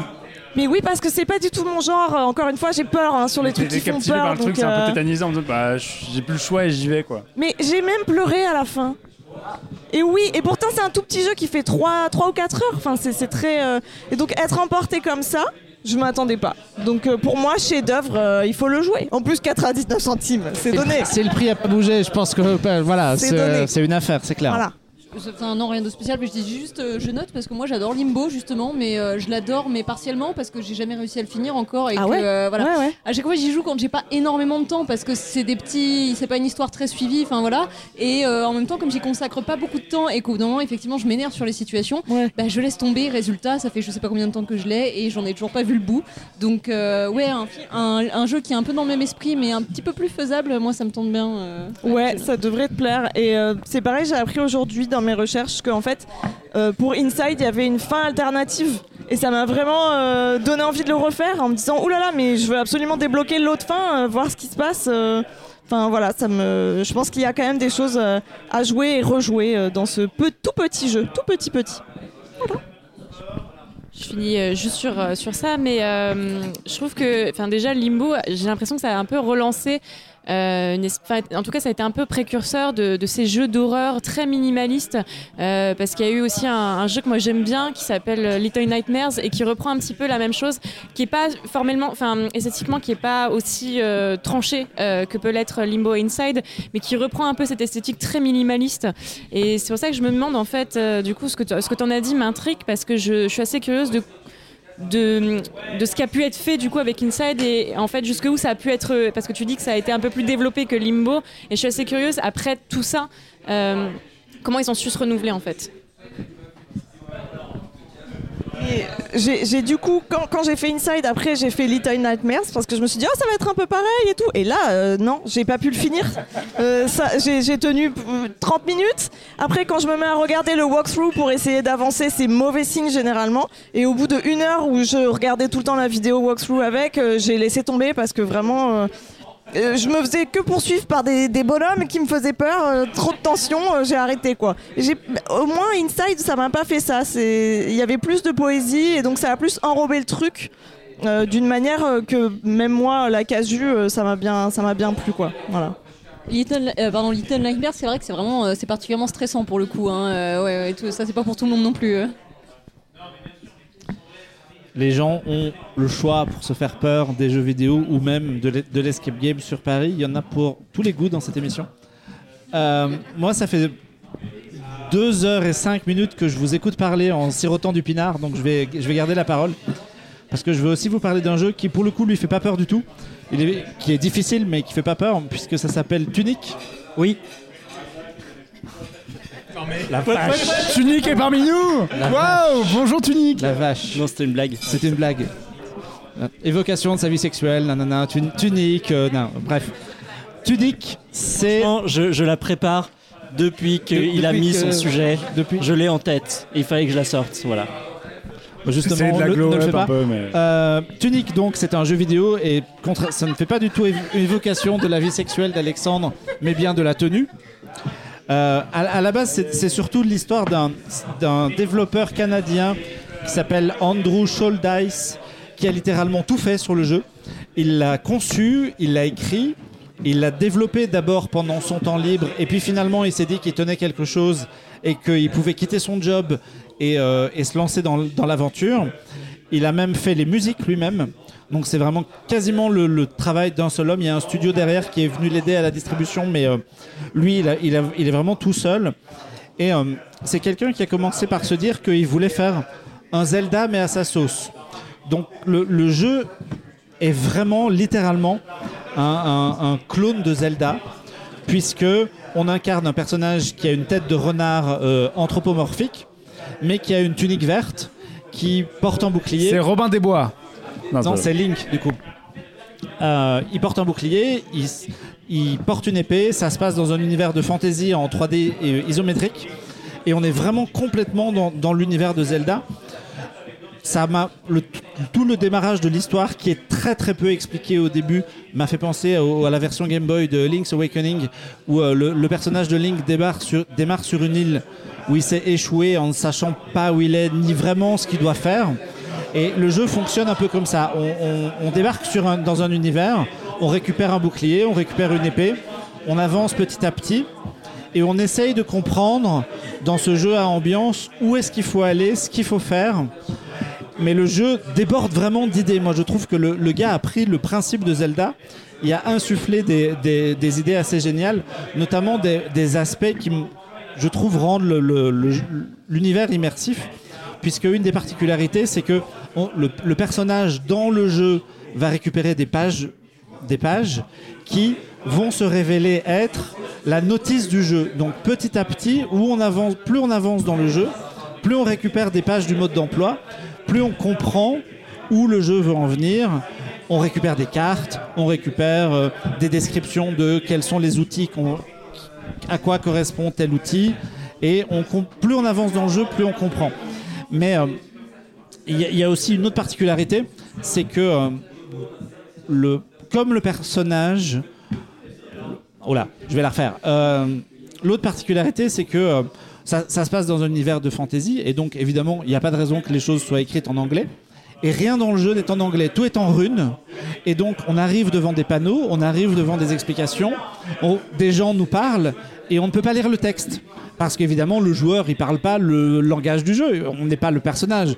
Donc, il y a- une espèce de décalage qui est créé comme ça, avec de temps en temps des indices, et toujours un peu cette, envie de dévoiler petit à petit les choses. L'autre aspect, c'est qui m'a rappelé euh, dans, un tout autre genre Elden Ring, c'est qu'il y a un côté euh, Retry dans, dans, dans Tunic euh, c'est vraiment difficile en fait. Il y, a, vraiment un niveau de difficulté. Euh, on meurt facilement. euh, il faut s'équiper de la bonne arme, de, la bonne bombe et du, du bon sortilège pour avancer dans telle direction, pour pouvoir récupérer un objet qui va nous aider à aller dans la quête d'après. Et moi, je passe un temps dingue à mourir et réessayer parce qu'en plus je joue pas bien, hein, on va pas se mentir. Je suis, je suis un peu une quiche du jeu vidéo. moi. Marc est un noob, disons-le clairement. Je suis, je suis une quiche du jeu vidéo, donc je, je recommence vachement euh, à, à- Et ce qui est aussi intéressant, c'est que toute la carte est accessible. Donc on n'a pas forcément besoin d'avoir des objets particuliers pour avancer dans le jeu. On peut se balader. Évidemment, si on va très loin, on capte rien, on a, on a accès à rien, et, mais on peut se balader dans tout l'univers. Et vraiment, je me suis fait complètement happer parce que tout ça, c'est de la 3D isométrique avec un petit, petit renard mignon qui tourne la tête quand il croise des ennemis en les regardant en l'air. Euh, des couleurs très chatoyantes, très ambiance, euh, coucher de soleil, euh, jaune-orange, euh, avec des tons qui changent. Et, une musique très. On- tu parlais de Comfy Games tout à, tout à l'heure, et c'est c'est un peu cet esprit-là de la musique est toute douce, alors que bon, les Ouais, là, Zelda, là, ça sent le dimanche matin, le plaid, le pyjama, le Ouais, chausson, voilà, c'est ça. euh, C'est un a- peu a- Animal Crossing en fait. Ah, ouais, mais il y a de la bagarre. C'est Animal Crossing, mais avec de la bagarre. M- Musicalement, c'est plus proche de Fez. C'est un truc très ambiant. Ouais, euh, c'est- c'est et c'est vraiment. euh, j'ai pas joué. Enfin, si, j'ai joué longtemps, mais j'ai pas vraiment beaucoup avancé dans l'histoire. Non, je je vais pas trop me lancer dans, cet aspect-là, mais vraiment je me suis fait embarquer par l'ambiance et puis il y, a un- il y a un côté euh, très mignon dans la manière dont c'est présenté et puis finalement le jeu nous permet d'avancer petit pas par petit pas et chaque la progression te donne envie d'aller plus loin et tant pis si tu meurs et qu'il faut refaire 15 fois cette caverne dans le noir où il y a 15 squelettes et des pics qui sortent de partout c'est pas grave on la refait quand même parce qu'en fait c'est cool et euh, il y a cette petite musique qui nous accompagne gentiment puis ce renard est trop mignon donc on a vraiment envie d'aller au bout non j'ai démarré assez tard le jeu, j'aurais bien aimé. euh, il est sorti en septembre sur Switch et euh, même avant ça sur, sur PC. J'aurais bien aimé le, pardon, le faire davantage. Mais euh, voilà, pour moi, c'est vraiment un, gros coup de cœur de, la fin 2022. C'est 25 balles, donc à l'échelle euh, du prix des jeux vidéo maintenant, ça, ça se tient à peu près. C'est dispo sur PC aussi. Et puis voilà, jouez-y. Le, Renaud. le- le passage sur, les, sur les, le fait que tu ne connaisses pas les langages m'a fait une énorme Madeleine de Proust de quand j'étais gosse et que mon père euh, avait installé un émulateur de jeu et qui m'a mis des RPG en japonais. Et, et donc j'avais fait Secret of Mana et Final Fantasy En 4 quasiment en entier, c'est ça, et en, en cliquant partout, en sachant, sachant pas comment j'avançais. Et là, ce que tu as dit, en fait, d'un seul coup, c'est putain, ça m'a donné trop envie, en fait, juste pour ça. Cet élément vraiment d'inconnu, de, je, je sais pas vers quoi je vais, en fait. euh, Mais là, c'est vraiment ça, et là c'est volontaire en fait. De temps en temps, il y a un peu d'anglais parce que quand même, il faut te... Notamment dans euh, les directions à prendre, quand tu récupères des pages du jeu, le jeu te dit, alors il faut quand même que vous fassiez ça et que vous passiez par tel endroit et tel endroit. Sans te dire où sont les endroits, ni comment il faut y accéder. Mais par contre, ils te disent ça. Et ça, c'est en anglais. Mais tout le reste, tout ce que tu croises dans le jeu, est dans une langue qui n'existe pas, mais qui est réaliste. Parce que si tu googles un peu, il y a des mecs derrière qui ont cherché à comprendre, monter un alphabet, et ça a été traduit. Donc, hein, sur Internet, il existe les traductions de tout le jeu. Mais c'est pas dans, à aucun moment tu ne débloques ce- cette notion de traduction. Euh, C'est-à-dire qu'en fait, oui, c'est euh, une sorte de Zelda sauce pas comme tiellement dans le traitement. Non mais il y a un non mais non mais tu vois ce que je veux dire? C'est-à-dire c'est vraiment dans le délire tu- dans le délire hermétique. Le mec a digéré le truc, et puis décryptage. tu ressors. Ouais ouais non mais voilà tu, tu vois ce que je veux dire? C'est non franchement c'est il me fait trop envie ce jeu donc euh, non franchement euh, et puis en fait moi ce qui me rebute un petit peu c'est le côté justement euh, alors euh, c'est le dosage. C'est est-ce que tu passes plus de temps à déchiffrer les runes ou à buter contre des ennemis Non, parce que tu t'en et- fiches en fait des runes finalement. D'accord, ok. Tu, tu les comprends pas. D'accord. C'est plus tu- un méta-jeu qui c'est- accompagne, Ouais, voilà, euh, c'est- dans, le dans délire du truc et dans l'ambiance. Mais au- le, le gameplay pur, c'est un Zelda assez simple en fait finalement. C'est vraiment du Zelda pur avec ce côté hyper difficile. Amandine. Non, moi j'enchaîne avec euh, la, la comparaison. C'est vrai que le Animal Crossing des Dark Souls, ça me donne bien envie.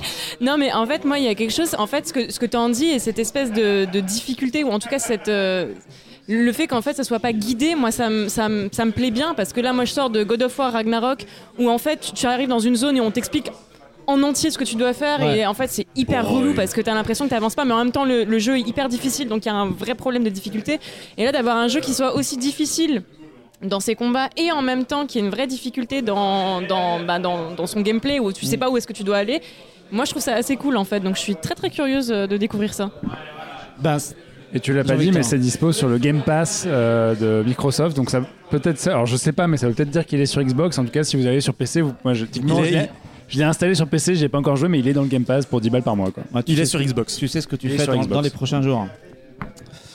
Voilà, c'était ma petite contribution modeste à ce, ce podcast qu'on qu'on va conclure en musique. Mathieu, puisque tu as la lourde tâche d'accompagner les trois De- de auditeurs nous et demi. parler d'un groupe pas Une connu. chanson, Tu as la- une tu- chanson, une chanson. Il nous reste trois Attention. auditeurs et demi après 2h15 d'émission, Je vais- mais je vais- vas-y, Je accompagne-les. vais libérer, euh, merci Marc, je vais libérer tout le monde assez rapidement.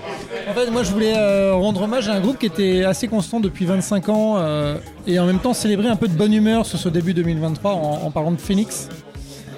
Phoenix a sorti un album en 2022 qui s'appelle Alpha Zulu, ils sont passés à l'Olympia. Et c'est sans doute l'un de leurs albums les plus complets et les plus forts depuis, depuis longtemps. Et en même temps, c'est leur septième album. Chaque album fait 10 titres. Les mecs sont des psychopathes du nombre, je sais pas, mais en tout cas, chaque album fait 10 titres, exactement, précisément. Euh, Phoenix, pour ceux qui ne connaissent pas, si je vous dis Phoenix, vous dites. Sophia Coppola, exactement. Deux Versaillais qui font de l'électro. Quatre Versaillais, merci.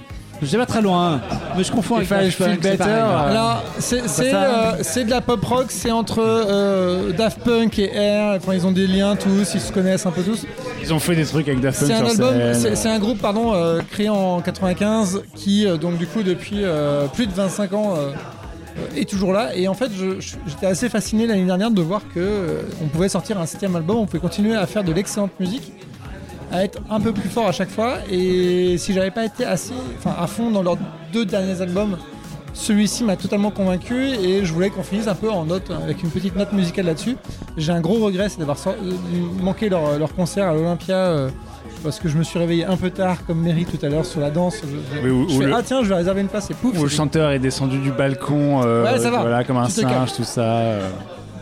Il faut pas rater ces moments-là, mais en tout cas voilà. Mais en tout cas, Phoenix sur ce, sur ce septième album, pardon, euh, marque un grand coup et ça s'écoute, ça se réécoute et ça fait partie de ma mon quotidien depuis euh, depuis deux mois. J'écoute ça à, à balle et euh, je trouve que c'est assez plaisant. Et j'ai envie de vous partager ça, donc on va sans doute écouter un dernier morceau en se quittant tous ensemble. Bah, très bien, voilà, une, bonne- conclusion. On va laisser le monteur en chef euh, nous permettre de, terminer de, per- nous pas permettre dormir de cette terminer nuit. en musique. Euh, on est arrivé au bout de ce podcast avec une durée complètement raisonnable de 2h16 alors que je pensais qu'on allait mettre 1000 ans et là jusqu'au bout de la nuit. Bravo. Merci à tout le monde d'être venu. Je sais que c'était un peu une ambiance bruyante et euh, parfois un peu confuse et parfois un peu compliquée. J'espère que pour les auditeurs, ça, euh, ce, ce sera beaucoup plus simple à écouter, mais je n'en doute pas une seule seconde. Euh, merci d'avoir commencé l'année avec nous, c'était cool de vous avoir. Merci à vous de nous avoir écoutés. Merci au dernier bar de nous avoir accueillis. Et je voulais boucler là une boucle pour terminer avec une histoire perso. Quand on a enregistré ici le euh, podcast des 20 ans en mai dernier, j'avais évoqué le fait que CloneWeb avait été euh, pour plein de gens le, le catalyseur de vie et qu'il avait aidé des gens dans leur quotidien à avancer. Il se trouve que l'enregistrement précis de cette émission-là en mai dernier dans cette salle a été l'étincelle d'une nouvelle histoire. Et donc je voulais terminer en faisant un gros bisou à Anna et Guillaume en leur souhaitant en particulier à eux une très belle année. Nous, on se retrouve le mois prochain pour un format plus classique. Merci à tous, à très vite et ciao. Salut Bye. Salut Salut